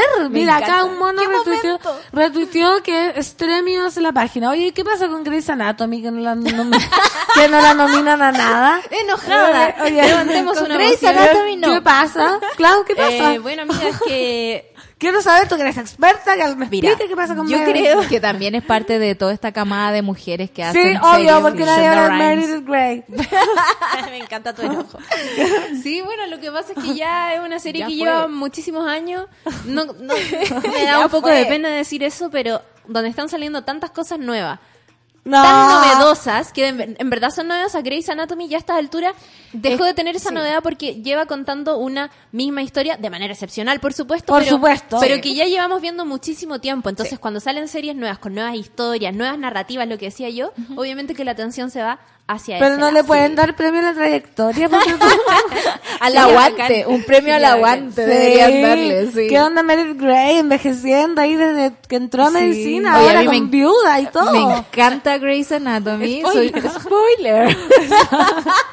¿Te encanta? me encanta, yo la sigo. Para mí es como mejor que ir a terapia. Sí, eso, la otra vez hablamos con que servicio de como- utilidad sí. pública. ¿Tú la has visto?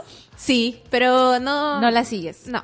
No, no la he visto Es que entera. es mucho No. drama, es No, una no teleserie. Para mí es Sí, la teleserie. Yo lloro todos los capítulos de Grey's Anatomy. Bueno, mi madre era fanática De Grey's Anatomy. Sí. Y la veía en doblaje latino, así que.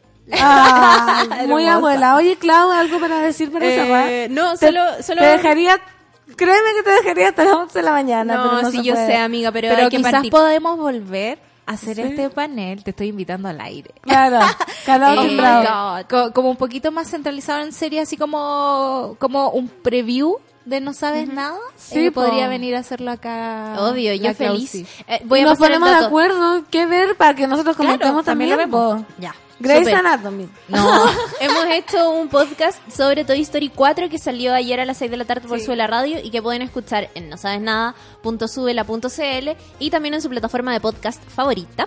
Y la otra semana eh, creo que vamos a hacer When They See Us, que es esta serie, eh, esta miniserie de Netflix de solo cuatro capítulos dramática sobre el caso de eh, esta violación en el Central Park que condenó a un grupo de chicos afroamericanos de manera muy arbitraria y que está aplausos. Heavy. ¿En serio? Está buenísima, buenísima. Oye, me Quizás dieron puras podríamos ganas de verla Y después y hablar antes de... vamos a comentar Fleabag. Ah, esa Oye. quiero ver Fleabag. Sol, estaría súper bueno hablar de eso porque en Chile han pasado cosas parecidas. Ya, bacán. Ya, la- Démosle, ¿cómo se démosle. llama la serie? When They See Us. When They Como See Us. Wendy Zulka. Claro, Como exacto. Wendy Zulka. Ya, para la gente que no sabe inglés, Wendy Zulka, para que está en Netflix. Sí, y tiene Ya. solo cuatro episodios. Ya, perfecto. Bacán. Oye, gracias Sí. Claudia, es un honor y un agrado tenerte como siempre Me encanta hablar de esto. en mi programa. Y Igual a ustedes, muchísimo. Oye, nos vamos a música porque son las 10 con 7. Esto es French Montana Unforgettable.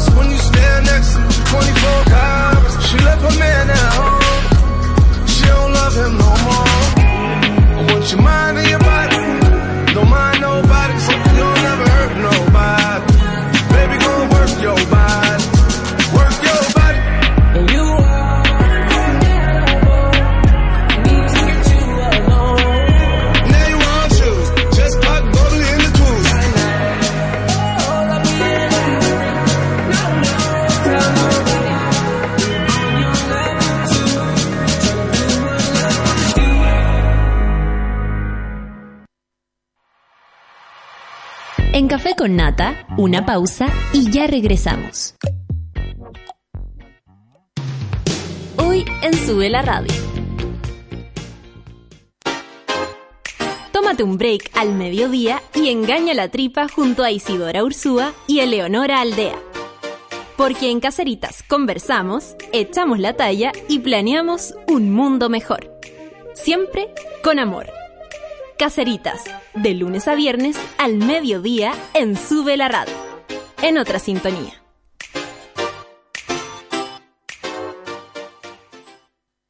Hoy a las 3 de la tarde sube al vuelo N469 con destino a Ciudad Cola.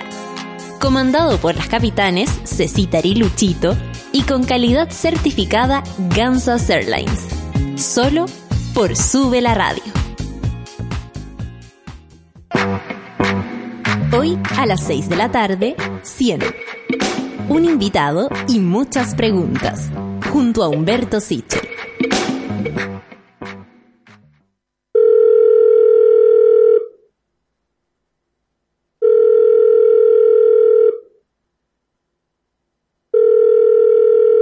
En la mayoría de los casos de abuso sexual durante la infancia, la víctima puede llegar a esperar hasta 20 años para atreverse a hablar.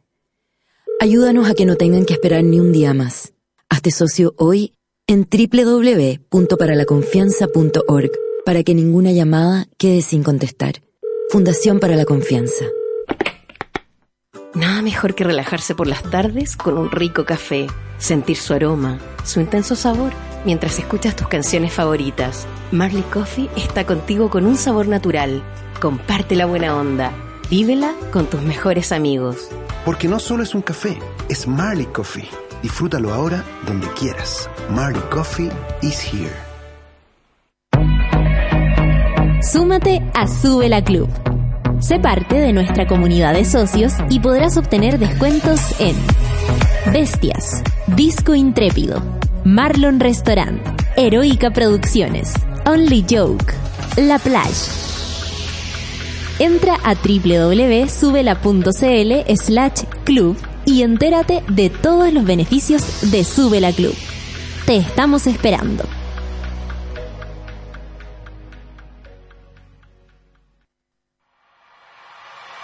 Ya estamos de vuelta en Café con Nata. Desde este mes te invitamos a ser parte de Sube la Club por dos mil pesos mensuales. Vota por los temas de conversación de la radio, programa tus canciones favoritas, participa de eventos exclusivos para socios, obtén descuentos en las marcas asociadas al club y recibe contenidos exclusivos en tu correo. Porque te necesitamos para seguir creciendo, hazte socio y participa del medio que soñamos juntos. Más información en www.subela.cl. Y también les quiero contar, chiquillas y chiquillos, con mucho orgullo que hace un par de semanas ya me transformé en una amermelada. For real. Claro, una de tomo y lomo que sabe que con mermeladas Watts puede preparar de todo. Carnes, quesos, postres, ensaladas, lo que se me dé la gana o no sé, algo para el desayuno. Lo desafío a convertirse en a mermeladas subiendo una foto de su receta con mermelada usando el hashtag recetas a mermeladas a Instagram y además que van a participar por un premio sorpresa increíble. Tómate el tiempo para conversar, que en Café con Nata es lo que hacemos ahora junto a un nuevo invitado.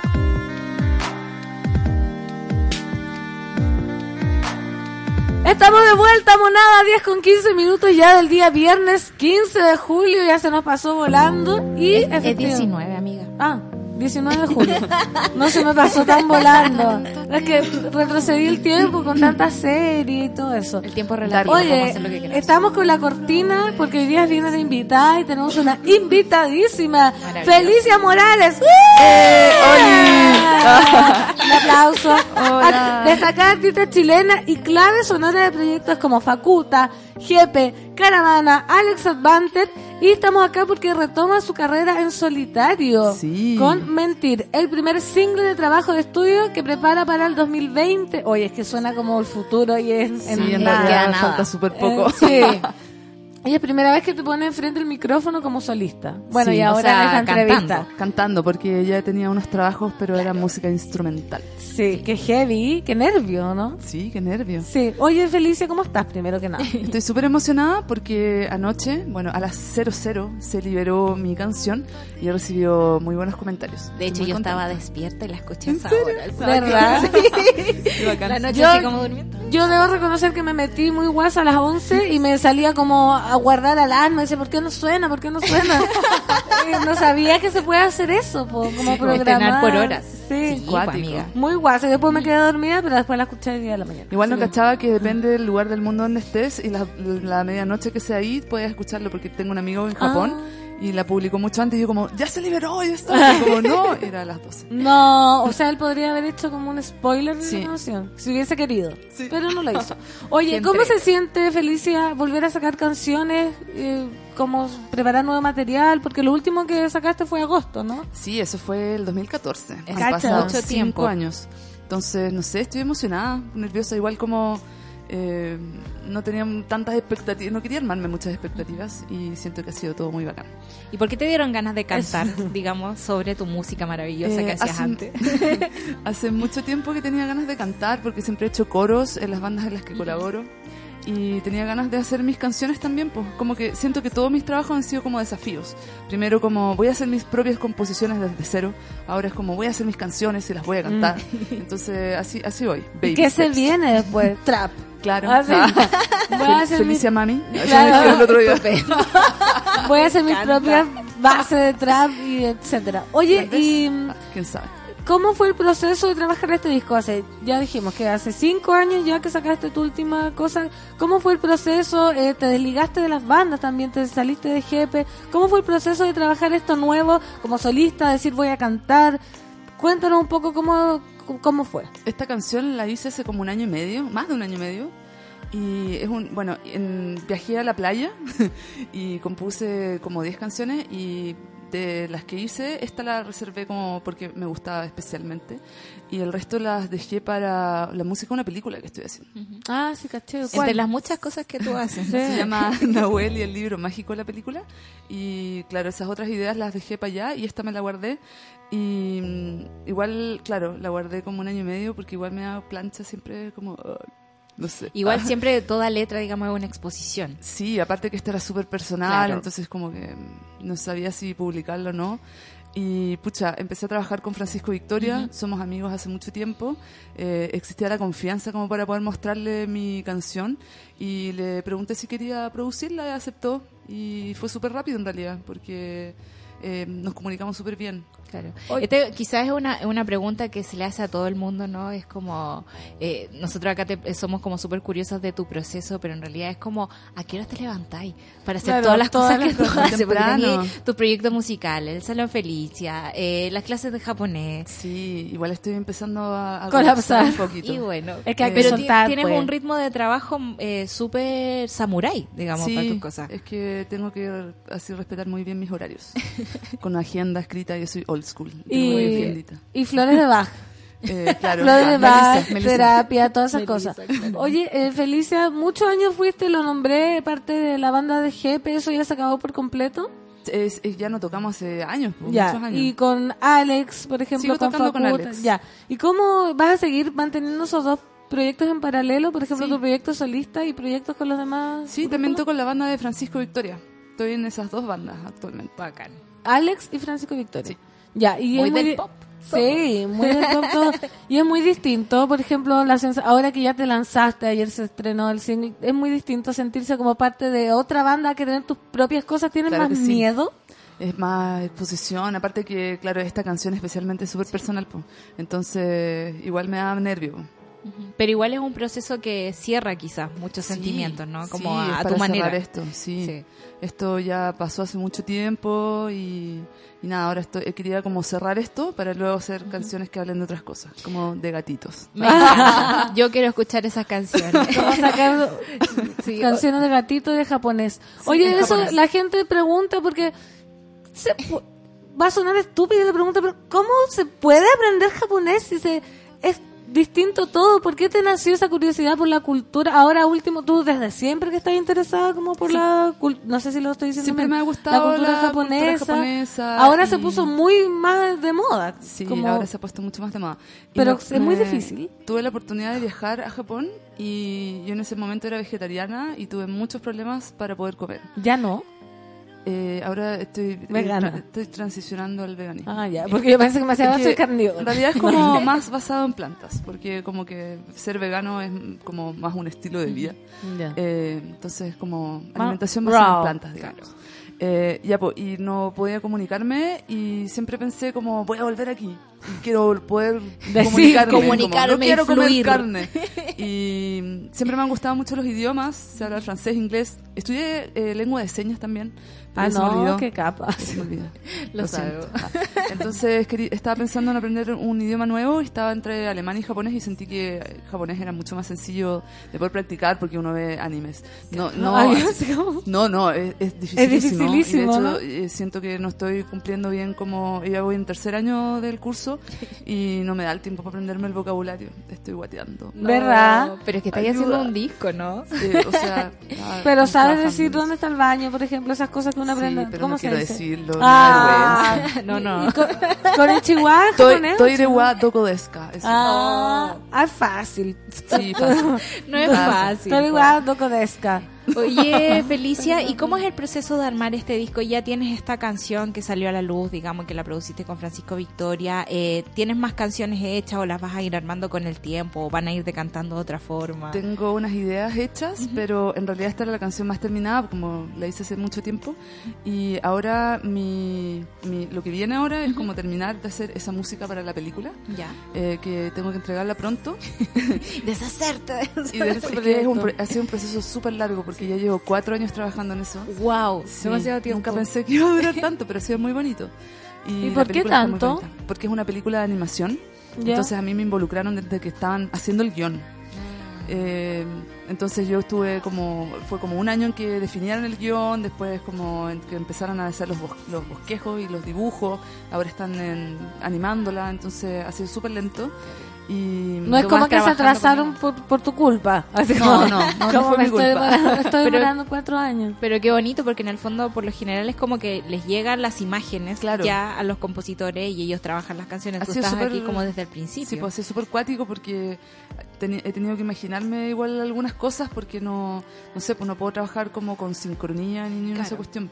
Entonces ha sido cuático, pero cómo- bacán. ¿Cómo llegaste a ese proyecto, Felicia? Me contactaron, el director eh, Germán Acuña me contactó eh, porque había escuchado mi disco y le pareció que podía calzar como con la onda de la película y, y ha sido bacán porque como que nos hemos comunicado súper bien y, Y se armó. sí. Oye, de- Felicia. Y ¿quieres- bueno, ahí termina, el- termina la etapa de la, de la película Sí. y luego vienen las canciones, digamos, que están de solista. ¿Ya te querís lanzar de lleno con la carrera solista? Es que no, no, no, no trato de no pensar como Ah, en ya. cosas, como Va- va- ya, va un día a la vez. Sí, claro, camino, se hace si no camino. empiezo a colapsar. Claro. como- Sí, pero que heavy eso porque ahora está, bueno, yo que filo, como que mucha gente se ve como que planea todo, el disco, Sí. la prensa, el afiche, las tocatas, voy a ir a tocar para Yo afuera. como cachando, Ya. así como de repente, hoy eh, me gusta el chico del arte, como puedes hacer algo así ya, y va, va saliendo todo muy así. Ahora estoy viendo de hacer un video, entonces como que baby steps. Ya, si no, no me funciona. Igual ahora la industria siento se ha ido acomodando como a los ritmos A que los tienen los. Sí. claro es como no, no necesariamente necesitas un disco entero y acabado o una gran carrera cosa que tú sí tienes digamos. Sí, po. pero en el fondo también te da la libertad para ir como una canción a la vez Sí, como eso justo una hablábamos a- ayer, eh, porque hice una pequeña celebración por esto en mi casa, bacán. parte del equipo. muy bien Y hablábamos un poco de eso, que es cuático que ahora como que la gente no lanza discos completos mucho. No, Son pues puros nada. single, single, single. O de a poco. Sí. Van tirando porque en Spotify nadie va a escuchar un disco completo. Eso, po. Como que Y- escuchan la canción, ahora está como me- de moda, así como vieja. Meterse en las listas, po. en las listas, como el claro. logro es entrar en una lista Spotify. Sí, es Eso cuático es- eso. igual- Yo soy muy old school y me encanta escuchar los discos, Sí, escuchar po. el disco entero. Sí. Ver el arte del disco. Sí, es como los bonito Miro. claro Estamos siento fuera. que no es excluyente, que son como nuevas movidas para hacer otras cosas. Sí, po. Y que se, y, y como dice Felicia, piano piano. O sea, como dice Baby Step. Oye, Felicia, tú fuiste parte de una época que se hablaba como mucho del paraíso del pop. Sí, me acuerdo. Sí, de- de aquella época. ¿Y qué te pasa ahora en relación a lo que está pasando ahora, que no sé cómo se llamará el paraíso del trap, el paraíso del no sé qué, con los nuevos proyectos musicales que están saliendo? ¿Qué, qué te parece lo que está Lo pasando encuentro ahora? bacán. Sí, ¿Te gusta? tengo- ¿Escuchas trap? Lo- eh, no, no escucho habitualmente. Ya. trap, pero... Yo siempre pregunto eso a la gente. pero no lo escucho habitualmente pero me parece súper bacán que esté pasando eso Eh, yo tengo contacto con Princesa Alba porque bueno como trabajamos con Francisco que Ujú. y ella trabaja con el mismo equipo de Francisco y yo también trabajo ahí eh, tengo harto contacto con ella y he escuchado su nueva canción por ejemplo. Está súper bacán ¿Más Qué nueva bacán. que Convéncete? sí Ah. más nueva ¿Cómo se llama? ¿O no? No, no, no, secreto, Cántala. no me voy a meter ahí no. Queremos no. No, pero eh, está súper bacán y me encanta que estén haciendo esas cosas. Oye, es, que- bonito que haya como otros referentes. En el fondo también Sí. crecimos con tanta gente de afuera, eh, con algunas cosas acá en Chile que eran como muy específicas, pero era como que tenemos referentes para todo tipo de género y eso es muy bonito. Es muy bonito. Es- y es bonito también, por ejemplo, que tú, eh, no sé, po, del mundo de la música clásica, hayas traído arreglos preciosos para tus canciones que son escuchables en el día a día, digamos, que no, No. necesitan una, una sala de concierto específicamente para Igual poder el arreglo de esta canción la hizo Francisco con un talentoso compositor que se llama Marcelo Wilson. Bacán. Sí, porque tú tocas Como chelo que- de los cuatro años, algo así. Sí, de los cinco. Imagínate qué hace una persona de cinco años con un chelo. Igual quise delegar como muchas cosas y eso fue algo nuevo también porque trabajé con un equipo grande de personas y antes era todo muy como Yo esta lo es mi hago. cuestión, claro. Muy poca gente y nada, es como que fue un experimento. Mira, la orfelina, vamos a leer los Twitter que la gente opina. La orfelina es súper dotada la invitada. Porque- Lo es, Claro, lo lo es. Pablo Piña nos dice Nigongo ha Hana Semazuka. ¿Qué significa eso? ¿Qué? ¿Nihongo ga? Ga Hana Semazuka Sugoi. Ah, claro. ¿Qué es? Es, eh, puedo eh, hablar japonés. Ah, ¿viste? Ah. Qué lindo. Qué emoción, dice Nata Paz. Felicia Morales en el Café con Nata por la chita. Felicitaciones, Feli. Muchas gracias. Barracuda Púrpura dice, muy buena invitada, escuchando el Café con Nata. La Nat Guevara dice, felicitaciones a la Felicia Morales. Lo único malo es que una pierde su peluquera favorita. Pero Ah. feliz por ella. ¿Pero qué? ¿Te vas a retirar de los no, pelos? si sigo, es que lo que pasa Hay una es que tengo, suspensión en el tiempo. tengo muy poco tiempo para atender. Entonces eh, atiendo a la gente que ya ha ido antes. Claro. VIP. Eh, claro, Como yo con. María Delicia. Por- pero, claro, eh, como, no sé, pues por ejemplo, ahora más rato, las dos atiendo a alguien que vive muy cerca de mi casa y lo conozco, entonces le digo como, ya, puedo atenderte esta hora. Pero como cosas así, eh, muy puntuales. Pero ahora espero tener un poco más de tiempo para poder volver a atender como antes. Ya, ¿viste? Entonces le damos esperanza a la Nat Sí. Guevara que pida su Sí. hora para el 2021. Claro. Tal como los ginecólogos que Claro. son capos. Yo solo atiendo a los pacientes de antes. Sí, atiendo obvio. pacientes. Ah, Mónica Albita Moya dice, ¿ella es la misma Felicia de los gatos? Sí, la misma. es la misma Felicia de los gatos. Tengo cuatro gatos. ¿Cuatro ya? Sí, son cuatro. ¿Y, y siempre fuiste adicta a los Adicta, gatos? soy adicta, ¿En mi adicción. ¿Siempre adicta a los gatos? Eh, siempre tuve gatitos de chica. ¿Y los perros no, no te van? ¿Sabes que me he empezado a encariñar de a poco con ellos? Ya te puede, o sea, ya te gustan. Sí, es que me gustan los perro. animales. Siento que por mi estilo de vida es un poco complicado porque tendría que dedicarle mucho tiempo, y estoy como ocupada haciendo otras cosas, pero igual me gustaría algún día tener un perrito. Los gatos son más independientes. Sí, los gatos se las arreglan solos. Oye, Felicia, eh, cuéntanos, eh, 10.30, ¿cómo podemos escuchar dónde está esta canción? La gente, ¿dónde te busca? ¿Dónde te encuentra? Las redes, tú sabes, esto es moderno. Está en todas las plataformas de streaming, en. Apple Music, en Spotify. También hay un lyric video en, Ah, en el YouTube, YouTube, en el de Quema YouTube. su cabeza. Sí, está en todos lados. Ya. Y, Y ahora- y ahora la supongo vamos que a la vamos a googlearla. Oye, y te vamos a poder, yo al tiro, yo pongo presión. Te vamos a poder ver en vivo. Tengo Porque una- Paloma Mami sacó una canción y bien que hacía concierto. ¿Por qué no puedes tú hacer lo mismo? Yo voy a- Felicia Mami. Voy a hacer un acústico el día 7 de agosto en la tienda nacional. Ya, que va a ser como firma de discos, meet and greet, toda la cuestión. El para que 7 de agosto, ¿viste? No nos habías dicho eso. El 7 de agosto en la tienda nacional y podemos escuchar esta canción, supongo. Claro, y alguna que otra sorpresa, quién sabe. Ah, ya, perfecto. Oye, Felicia, muchas gracias por venir. Oye, gracias por invitarme. Felicitarte, sí, felicitarte por este, por la valentía de emprender una carrera en solista también, po, porque mucha gente no se atreve, imagínate, se Y queda cómoda, de exponerse, Sí. de contar tu historia, así que vamos a escucharlo ahora. Ya, bacán. Más encima, preséntala tú. Le- los dejo con ustedes mi primera canción en la que canto. eh, se llama Mentir y espero que les guste mucho.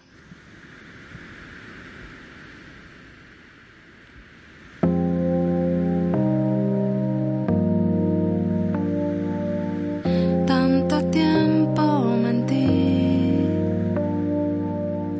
en lo oscuro dejé el sentimiento, la ilusión se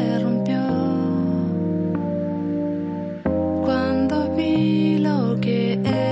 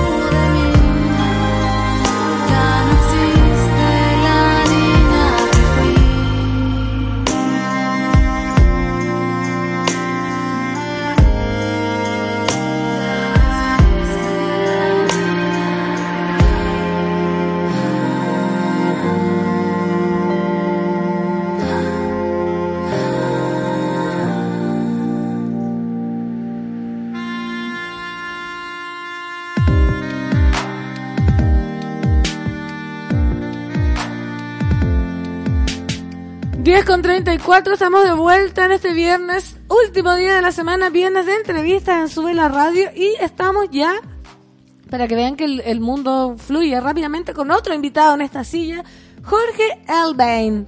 Elbain, ¿cómo digo? Hola, ¿qué tal? Eh, Hola, ¿qué tal? Jorge. Te voy a decir Jorge nomás. Dale, no sí. problema.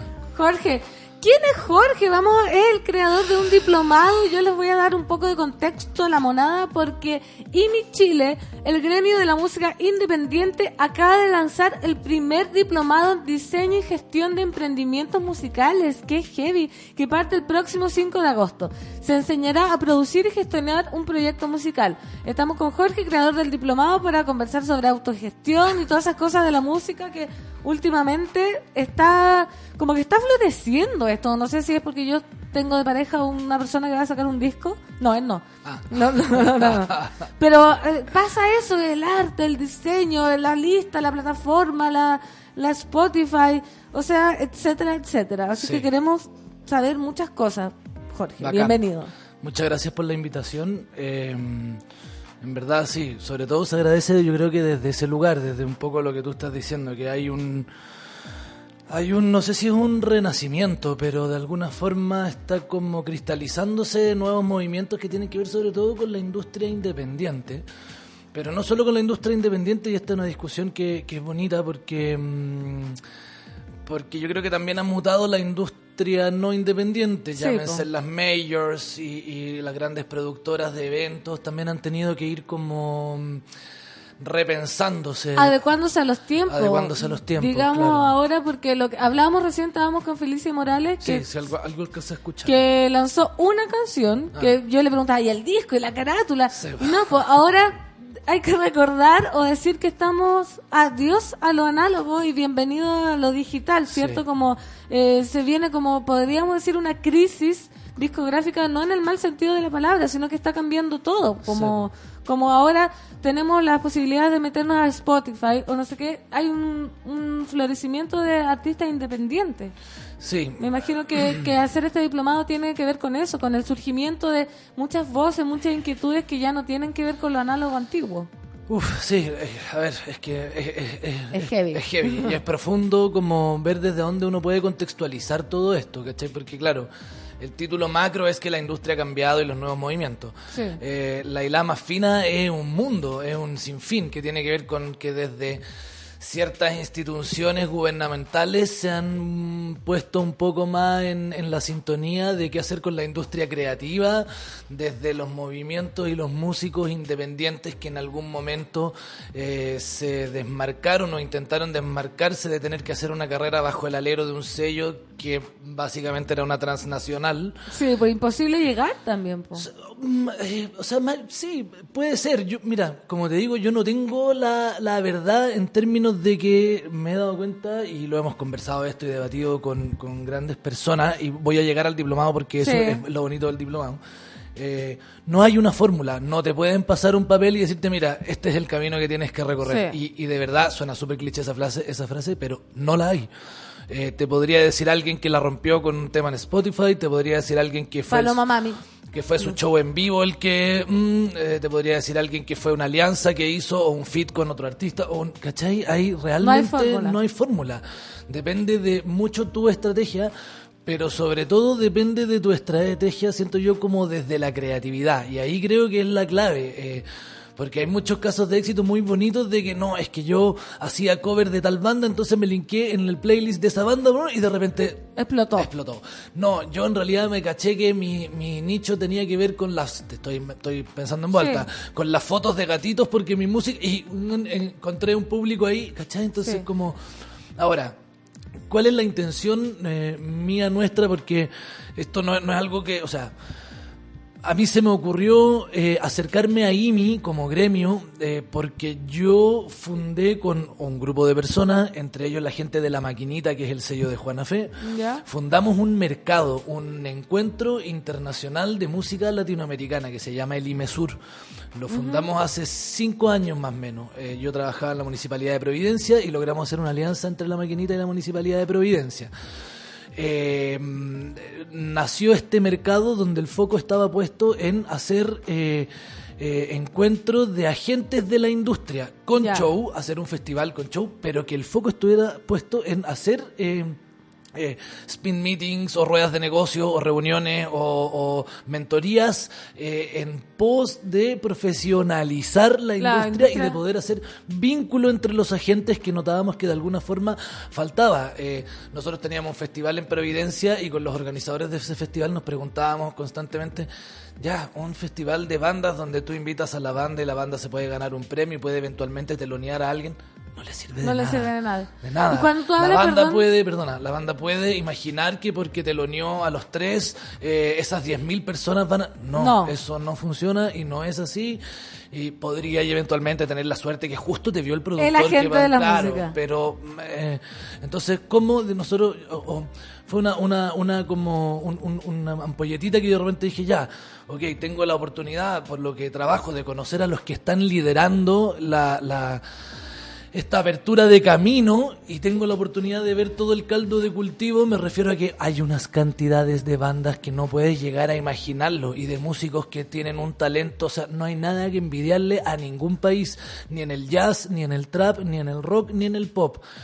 ¿Cómo podemos... ¿Qué hago? ¿Qué hago? ¿Qué- ¿Cómo vinculamos esto de, de, de que, de que vaya a la Proyaz o vaya a la escuela moderna o vaya a un instituto y habláis con los cabros que van saliendo, que tocan un kilo y no tienen idea qué hacer con su música, no saben ni siquiera ¿Dónde llevarla? ¿Qué dónde hacer? llevarla, dónde están los sellos, cómo están, cómo trabajan, qué hacen, cómo los comunico. Y así empezamos a... Y en el IMESUR habían cursos de formación, o sea, hay todavía. eh, y en algún momento dije, ya, pero ¿cómo esto lo articulamos en algo un poco más Concreto. más concreto, más profesional o más vinculable con alguna institución educacional o más... Y eso, bueno, de esto ya hace dos años. Sí, eh, nació ahora, pero ha sido un arduo... Un parto. Un parto, Un parto. exacto. Un parto natural. Ya, y ahí de- decidiste hacer el diplomado. Claro, entonces me acerqué a IMI a preguntarles, porque no sé si tú sabes qué es IMI, pero IMI es el gremio de música independiente. Sí, donde de hemos alguna- tenido acá muy invitados. Buenísimo. Ya, pues entonces yo me acerqué, yo los conocía a ellos por el rubro, pero yo no militaba en IMI.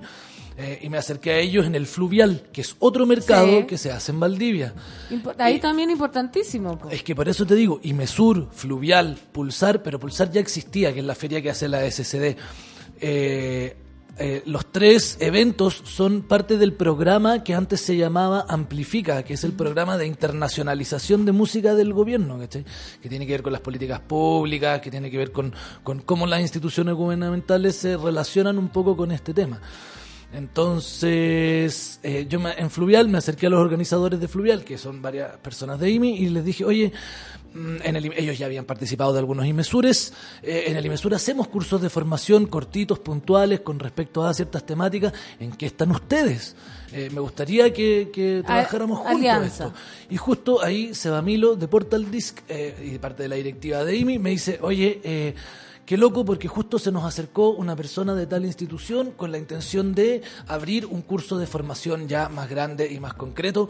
Eh, ¿Queréis tomar la batuta? Y le dije, vale, yo la Por tomo. supuesto. Después Vamos, de que viste estamos- que cae de cajón. Cae de cajón y, y porque, como te digo, y como algo que no, no- no es tan eh, loquillo pensarlo, eh, la demanda es evidente. Los- todos nosotros necesitamos entender. Eh, ah, y ahí va, porque entonces, ¿cuál es el foco? Es, ok, no hay una fórmula, pero sí hay un desde. ¿Cachai? Si hay un desde que uno tiene que... Ni siquiera te digo aprender, que tiene que observar para poder escalar de una forma un poquito más rápida, si querís, o profesional, si querís, en términos de ¿Cuáles son las leyes que me amparan en términos de músico o de gestor? Eh, ¿Qué pasa con la propiedad intelectual? ¿Qué pasa con INAPI? ¿Qué pasa con la DIVAM? ¿Dónde? ¿Cómo? ¿Qué hago? ¿Cómo resguardo mis derechos? ¿Cuáles son eh, la eh, los derechos de autor que tengo que eh, rescatar o no? ¿Cómo? ¿Es solo la SSD la, la- la recolectora o pueden haber otras? ¿Cómo lo hago? Y todo eso cachamos que no Nadie tienen sabe. idea. Es que pasó todo muy rápido. Todo Yo creo que rápido, pasó todo muy rápido No, y las y- nuevas bandas quedaron colgadas como, oye, pero lo inscribiste, Sí, lo mostraste, lo subiste a la Sí, plataforma sí. y es No, como, ¿qué? Y no solo pasó muy rápido, no ha terminado de pasar. No, no está decantado todavía. Todavía está la lucha de la monetización en YouTube, cómo es, quién la regula, cómo. La lucha en las agregadoras digitales, quiénes son, dónde están, cómo se. Entonces, pero uno, eh, o sea. Yo tengo 38, recuerdo el 2000, 2001, cuando uno era la banda, esto no era ni siquiera Sí, no tema, era tema. O sea, nadie te iba a decir absolutamente nada. Con suerte podría ir a... No había ni un, ni, un internet fluido para... Para, Para subir algo. Para subir algo. Sí. O para ir a preguntarte dónde están los sellos. Olvídate de ir a golpearle la puerta a Alerce o a Imi y decir, hola, eh, Tengo traigo... Traigo mi cancioncita. Chao. No, qué terrible. Oye, Jorge, preguntándote, tú mismo dijiste que no hay como una fórmula, ¿cierto? No hay una fórmula, pero sí hay un desde. Tenemos, eh, cada vez son más músicos independientes o que parten como independientes en Chile que son casos exitosos. Por ejemplo, está Jepe, Sí. eh, Javier Amena, Mon Laferte. Si bien no hay un desde ni una fórmula, ¿tú qué ves ya como agente eh, importante de la música? ¿Qué ves en estas carreras que podríamos tener como una lección para la gente que está partiendo? Porque algo tú Sí. podrás observar en estas carreras Es que mira, si tú me preguntáis, eh, eh, hay un desde que tiene que ver con lo profesional, administrativo, burocrático, gestor, y hay un desde con lo músico, eh, intérprete, eh, creador. No sé si me explico. O sea, Sí.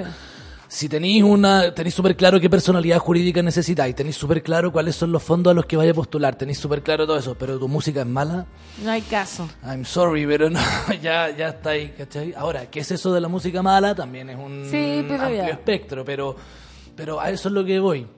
Que, bueno, es que por eso te digo, es súper bonito porque han pasado muchas cosas. Hace un par de años Corfo le pidió a una consultora que hiciera un levantamiento de brechas en la industria creativa. Y fue por primera vez donde empezaron a aparecer los números de nuestra industria creativa en general y de la música. Cuánto se exporta, cuánto se importa. Eh, en el INE, cuántas empresas hay inscritas que tengan relación a la música. Y ahí empecé a darte cuenta de ¿Que la hay preca- harto?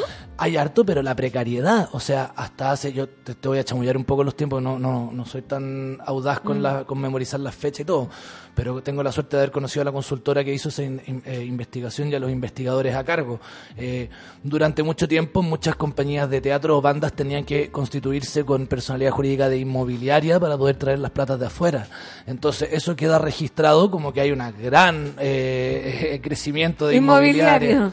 ¿Cachai? Por decirte. ¿Y por qué no podían inscribirse con otro nombre? no te voy a mentir, no me sé la razón exacta, Ya. pero por ejemplo, como te digo, la aduana en exportación e importación todavía hay eh, ítems de la industria creativa que no los tiene registrados. Entonces, eh, somos súper precarios y la idea es ir mejorando esa precariedad. Eh, pero espérate, me preguntaste otra cosa que se me fue, que tiene que... Ah, Que Mon Laferte- Claro, porque escuché hablar de Quema su cabeza, ponte tú Sí. acá en un momento. Quema su cabeza es uno de los bonitos ejemplos, que Jepe fue uno de los que estaban ahí relacionados con ese grupete de músicos que comenzaron la lucha independiente, Sí, pero teniendo súper claro que tenían un buen, no sé si producto es la palabra, un buen artista, alguien que estaba haciendo bien las cosas en términos de composición, en términos de playing, en términos de canciones y que quería seguir haciendo bien las cosas. Eh, y, y- y tú decías ahora quema su cabeza y ahora Jepe, pero ellos llevan 20 años. Sí. ¿Cachai? Ahora, eh, Ahora está explotando. Ahora lograron el objetivo. Pero llevan 20 años y de los cuales 15 no había pasado mucho. Eh, y identificaron un nicho y se fueron a México y abrieron oficina en México porque entendieron que allá había un público objetivo. Chile es muy chico y, y te insisto, es muy precario. No con eso vamos a bajar los brazos, No, hay que seguir. Eso ¿cachai? te iba a Pero, decir, como parte también, me imagino, de todo lo que estamos hablando, tiene que ver con una cualidad que tiene que ver como la constancia y no bajar los brazos, porque sepamos o no cosas, es muy difícil la industria acá en Chile, sobre todo para Sí. los músicos independientes. ¿Qué, qué dirías tú que, que es lo más difícil para un artista independiente que está recién partiendo? Desde, ya hablamos desde la ignorancia de no saber cómo... Ya lo difícil de hacer una canción Sí. o hacer un disco, Claro, pero es que- terminarlo, mezclarlo. Pero es que por decir, eso te digo, ese es el mundo. desde como músico. Claro. Si querés dedicarte a la música, no puedes no saber hacer un disco. Digo, puedes ir trabajando al respecto, pero ese es tu ese es tu tema, eso es lo que tenés que investigar, indagar y sobre todo buscar colaboraciones y entender y que te expliquen. Además, lo que ahora tienen los nuevos que nosotros no teníamos es un triple W lo que Sí. se te ocurra y ya está. Nosotros Ahí está mi material. Ahí está mi ma- No, o, o ¿cómo grabo un disco? Pero vaya a Ah. encontrar 860 mil Tutoriales. tutoriales de cómo ocupar el Cubase, cómo ocupar el Pro Tools, cómo ocupar- Nosotros teníamos que ir a buscar un VHS al portal Lion a ver si es que alguien tenía... Digo, eso es muy bonito, ¿cachai? Y por eso también me extraña cuando tú vayas a la Proyaz o a la Moderna y le preguntáis a los cabros de cuarto, de quinto, nómbrenme tres sellos chilenos y No saben. no saben. Entonces, pero compañero, triple W Punto, pu- sellos sello, y vaya a llegar a una respuesta, por último, para empezar a, a involucrarte, a entender cuáles son, dónde están. Eh, pe- pero por eso, yo creo que el desde musical en términos generales ya está. Hay mucha música y muy buena. Nosotros en el IMESUR hacemos convocatorias abiertas para que postulen tanto a los procesos de formación como a las ruedas de negocios como a los showcase. Encuentroimesur.cl. Eso, encuentroimesur.cl porque acá hay muchos muchos monos eh, que tienen proyectos. Ahora que yo estoy acá Bueno, en la se radio. cerraron las postulaciones Pucha, ya. poco, pero ya pero, próximo año de nuevo y siguiente de nuevo. Llevamos Sí, cinco versiones de este mercado. Pasa que Eh, ahora que estoy en la radio me llegan mensajes como, mira, este es mi grupo, lo pueden tocar. Como la gente está buscando, pero yo creo que, claro, el camino no soy yo, no es la radio. Hay... Yo creo que los medios tienen mucho que hacer y, y sobre todo los medios independientes, porque desde mi ignorancia no, no manejo los derechos ni los tratos de las transnacionales, ni TTPS, ni demás. Eh, el trato de la radio es un trato del neoliberalismo eh, de antaño. Sí, pues la eso, sea, ¿cómo llegar a sonar a una radio, por ejemplo? Es que por eso son, la, son, la, son yo creo que es la, la- la- la- las oportunidades que van dando los nuevos medios, porque con mis mayores respetos a Sting, a Phil Collins y a Guns N' Roses, basta. basta, loco, no podéis seguir escuchando, o sea, weón, Welcome to the Jungle, por favor, y te, te juro, yo dejando a mis hijos en el colegio, es cuando escucho radio en el auto, va a sonar todos los días un tema de, o un tema de Guns N' Roses. Basta, un poco de respeto, ¿cachai? Guns N' Roses es una banda que el hit era el 96. Claro. No, po. y ese espacio es plata para una transnacional con un trato con los consorcios radiales y qué sé yo. Y eso genera una opinión que es como que antes se hacía música buena, Sí. pero lo que pasa es que no se abrieron los espacios. Claro. Y es verdad eso que los medios más tradicionales no abren el espacio a menos que hayan, hay ciertos tratos de por medio. Es que eso digo, ¿cómo llegar a una radio? Y yo que estoy locutora de la radio, no sé cómo llegar a una radio. Si yo tengo una canción, voy a la radio y digo, mira, ponla. En verdad, ¿Quién se encarga en de verdad eso? hay que pagar. Ah, ya. A una radio Atroz. grande hay que pagar, po. Y, y, y ahí yo ya no me pierdo y, no- y no, no husmeo mucho más tampoco porque me da un poco de, De pudor. de ronchera. De pudor. Sí, pues, eh, no, pero por eso te digo, o sea, yo creo que los medios tienen mucho que hacer, eh, porque también, también y Chile es un país que tiene mucho eso en términos idiosincráticos, es como vaya al Telonius, vaya al chocolate, vaya y la gente falta, pero viene Fey No More y llena cuatro veces un llena. Caupolicán. Y bacán Fey No More, todo mi respeto, encuentro la banda increíble, me fascina, pero entonces uno dice, ya, pues, pero es que entonces no es que los No es la- chilenos, no es la no es que los cara. chilenos, no es que los chilenos no consuman música, es que consumen lo que tienen a mano y lo que Sí. les venden.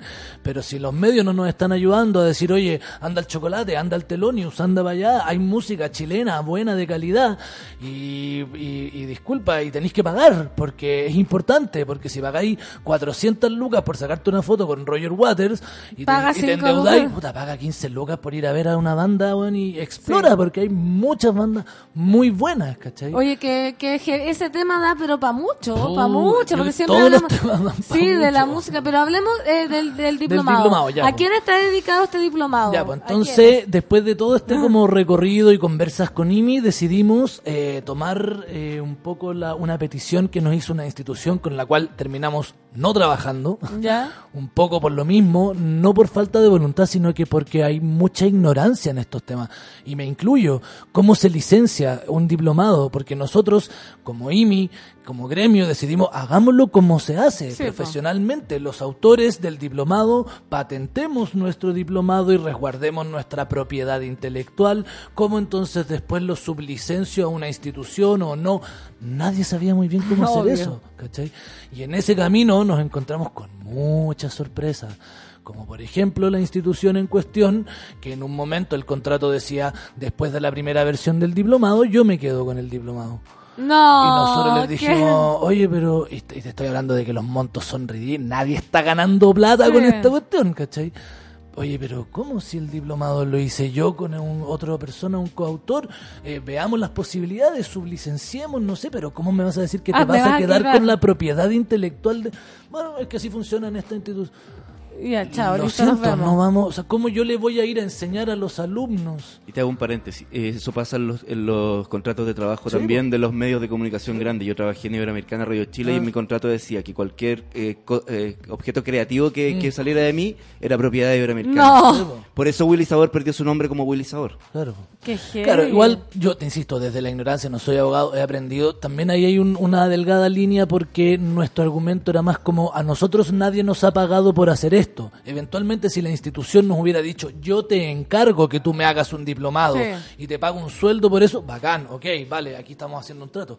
Esto no fue así. A nosotros, eh, a mí en un principio y como seis meses después, se metió Alejandro Sánchez, que es un argentino máster, pero así de la pedagogía y de la metodología, que enhorabuena porque llegué donde realmente un campeón.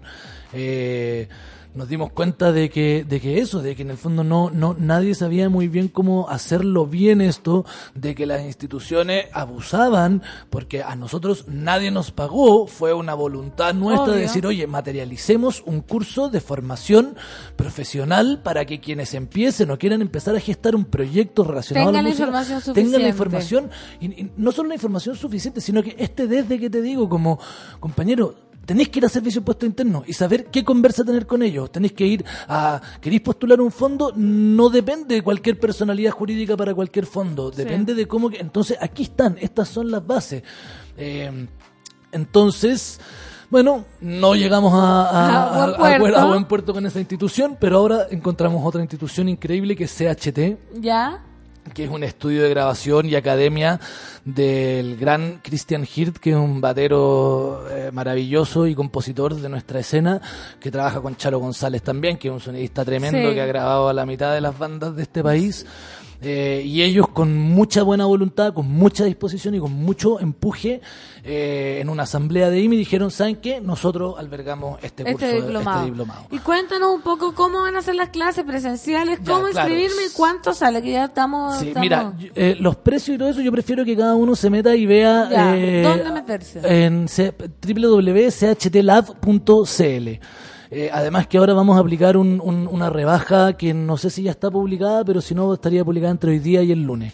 Lo que sí quiero decir es que eh, encontramos un cuerpo docente tremendo. Sí, cuéntanos un poco. ¿Está Camilo? Y, eh, está Camilo Schreiber, que es el manager de la moral distraída, que es la es un, es un valor, ese tipo es un nene que tiene 20 muy pocos, que ha hecho su carrera.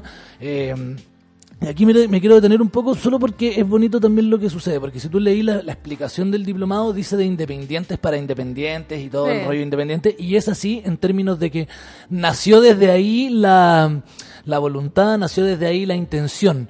Pero Camilo, por ejemplo, y Carlos Salazar, que es otro de los del cuerpo docente, que Carlos Salazar también es un tremendo, entre otras Sí. cosas, fue el que levantó el sello de Chilevisión. Eh, ellos no vienen del mundo independiente, No, ellos vienen del mundo major y del mundo eh, transatlántico. Pero, pero el Camilo, por ejemplo, tengo la suerte de conocerlo desde hace mucho tiempo, eh, porque fui compañero en la Projazz de los chicos de la moral.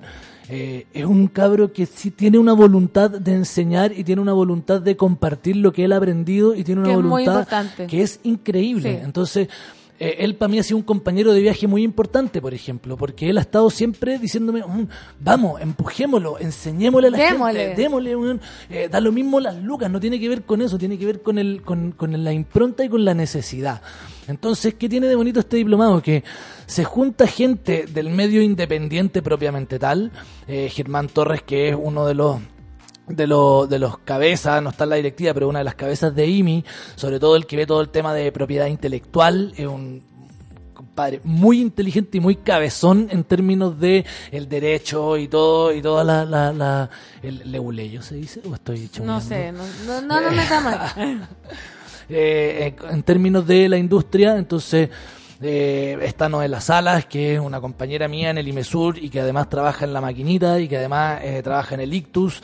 Eh, entonces hay gente que está hace muchos años trabajando y gestionando la industria de la música desde un lugar súper, eh, desde una trinchera súper bonita, pero aquí se mezclan estas dos eh, caras, por así decirlo, que es la independiente propiamente tal y la, la un poco más del mundo major o del mundo eh, producciones más grandes. Pero lo importante es que vamos a tener posibilidad ahí mismo, la gente, toda la gente que está partiendo un proyecto que no tiene idea cómo ahora por fin tiene donde que él le explique, que le hable de tú a tú y no meterse al WWE, que al final no nada no se compara con que alguien te esté diciendo. Hay gente que viene de la, de, de la sea, independencia. Exactamente, que lleva trabajando en esto mucho, mucho tiempo. Eh, métanse a la página, está toda la información, el cuerpo docente, de qué trata cada uno de los módulos, los precios. CHT, chtlab.cl. chtlab.cl y con esto nos despedimos Jorge, felicitarte Muchísimas por gracias a eh, la ustedes. gran iniciativa que tuvieron. Así que yo creo que no les... ¿Cuándo parte esto? Parte en unas dos semanas más y aún quedan cupos. Se viene entonces, nos despedimos entonces, monada. Muchísimas gracias. Este viernes, gracias a ti, gracias Lucha, gracias Clau, gracias Sol, gracias a los auditores. Esto es Mariel, Mariel, somos de piel. Hasta el lunes. Chao, chao.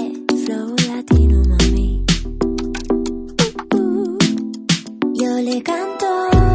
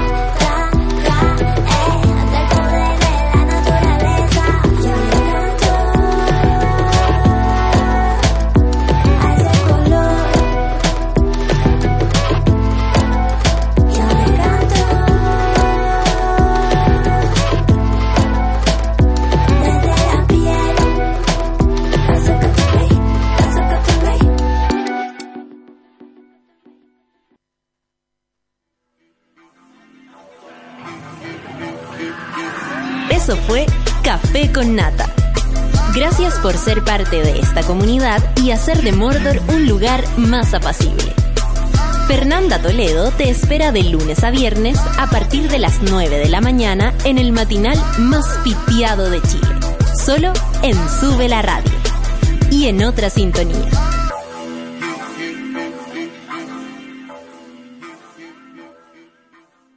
Con Mermeladas Watts lo hacemos todo.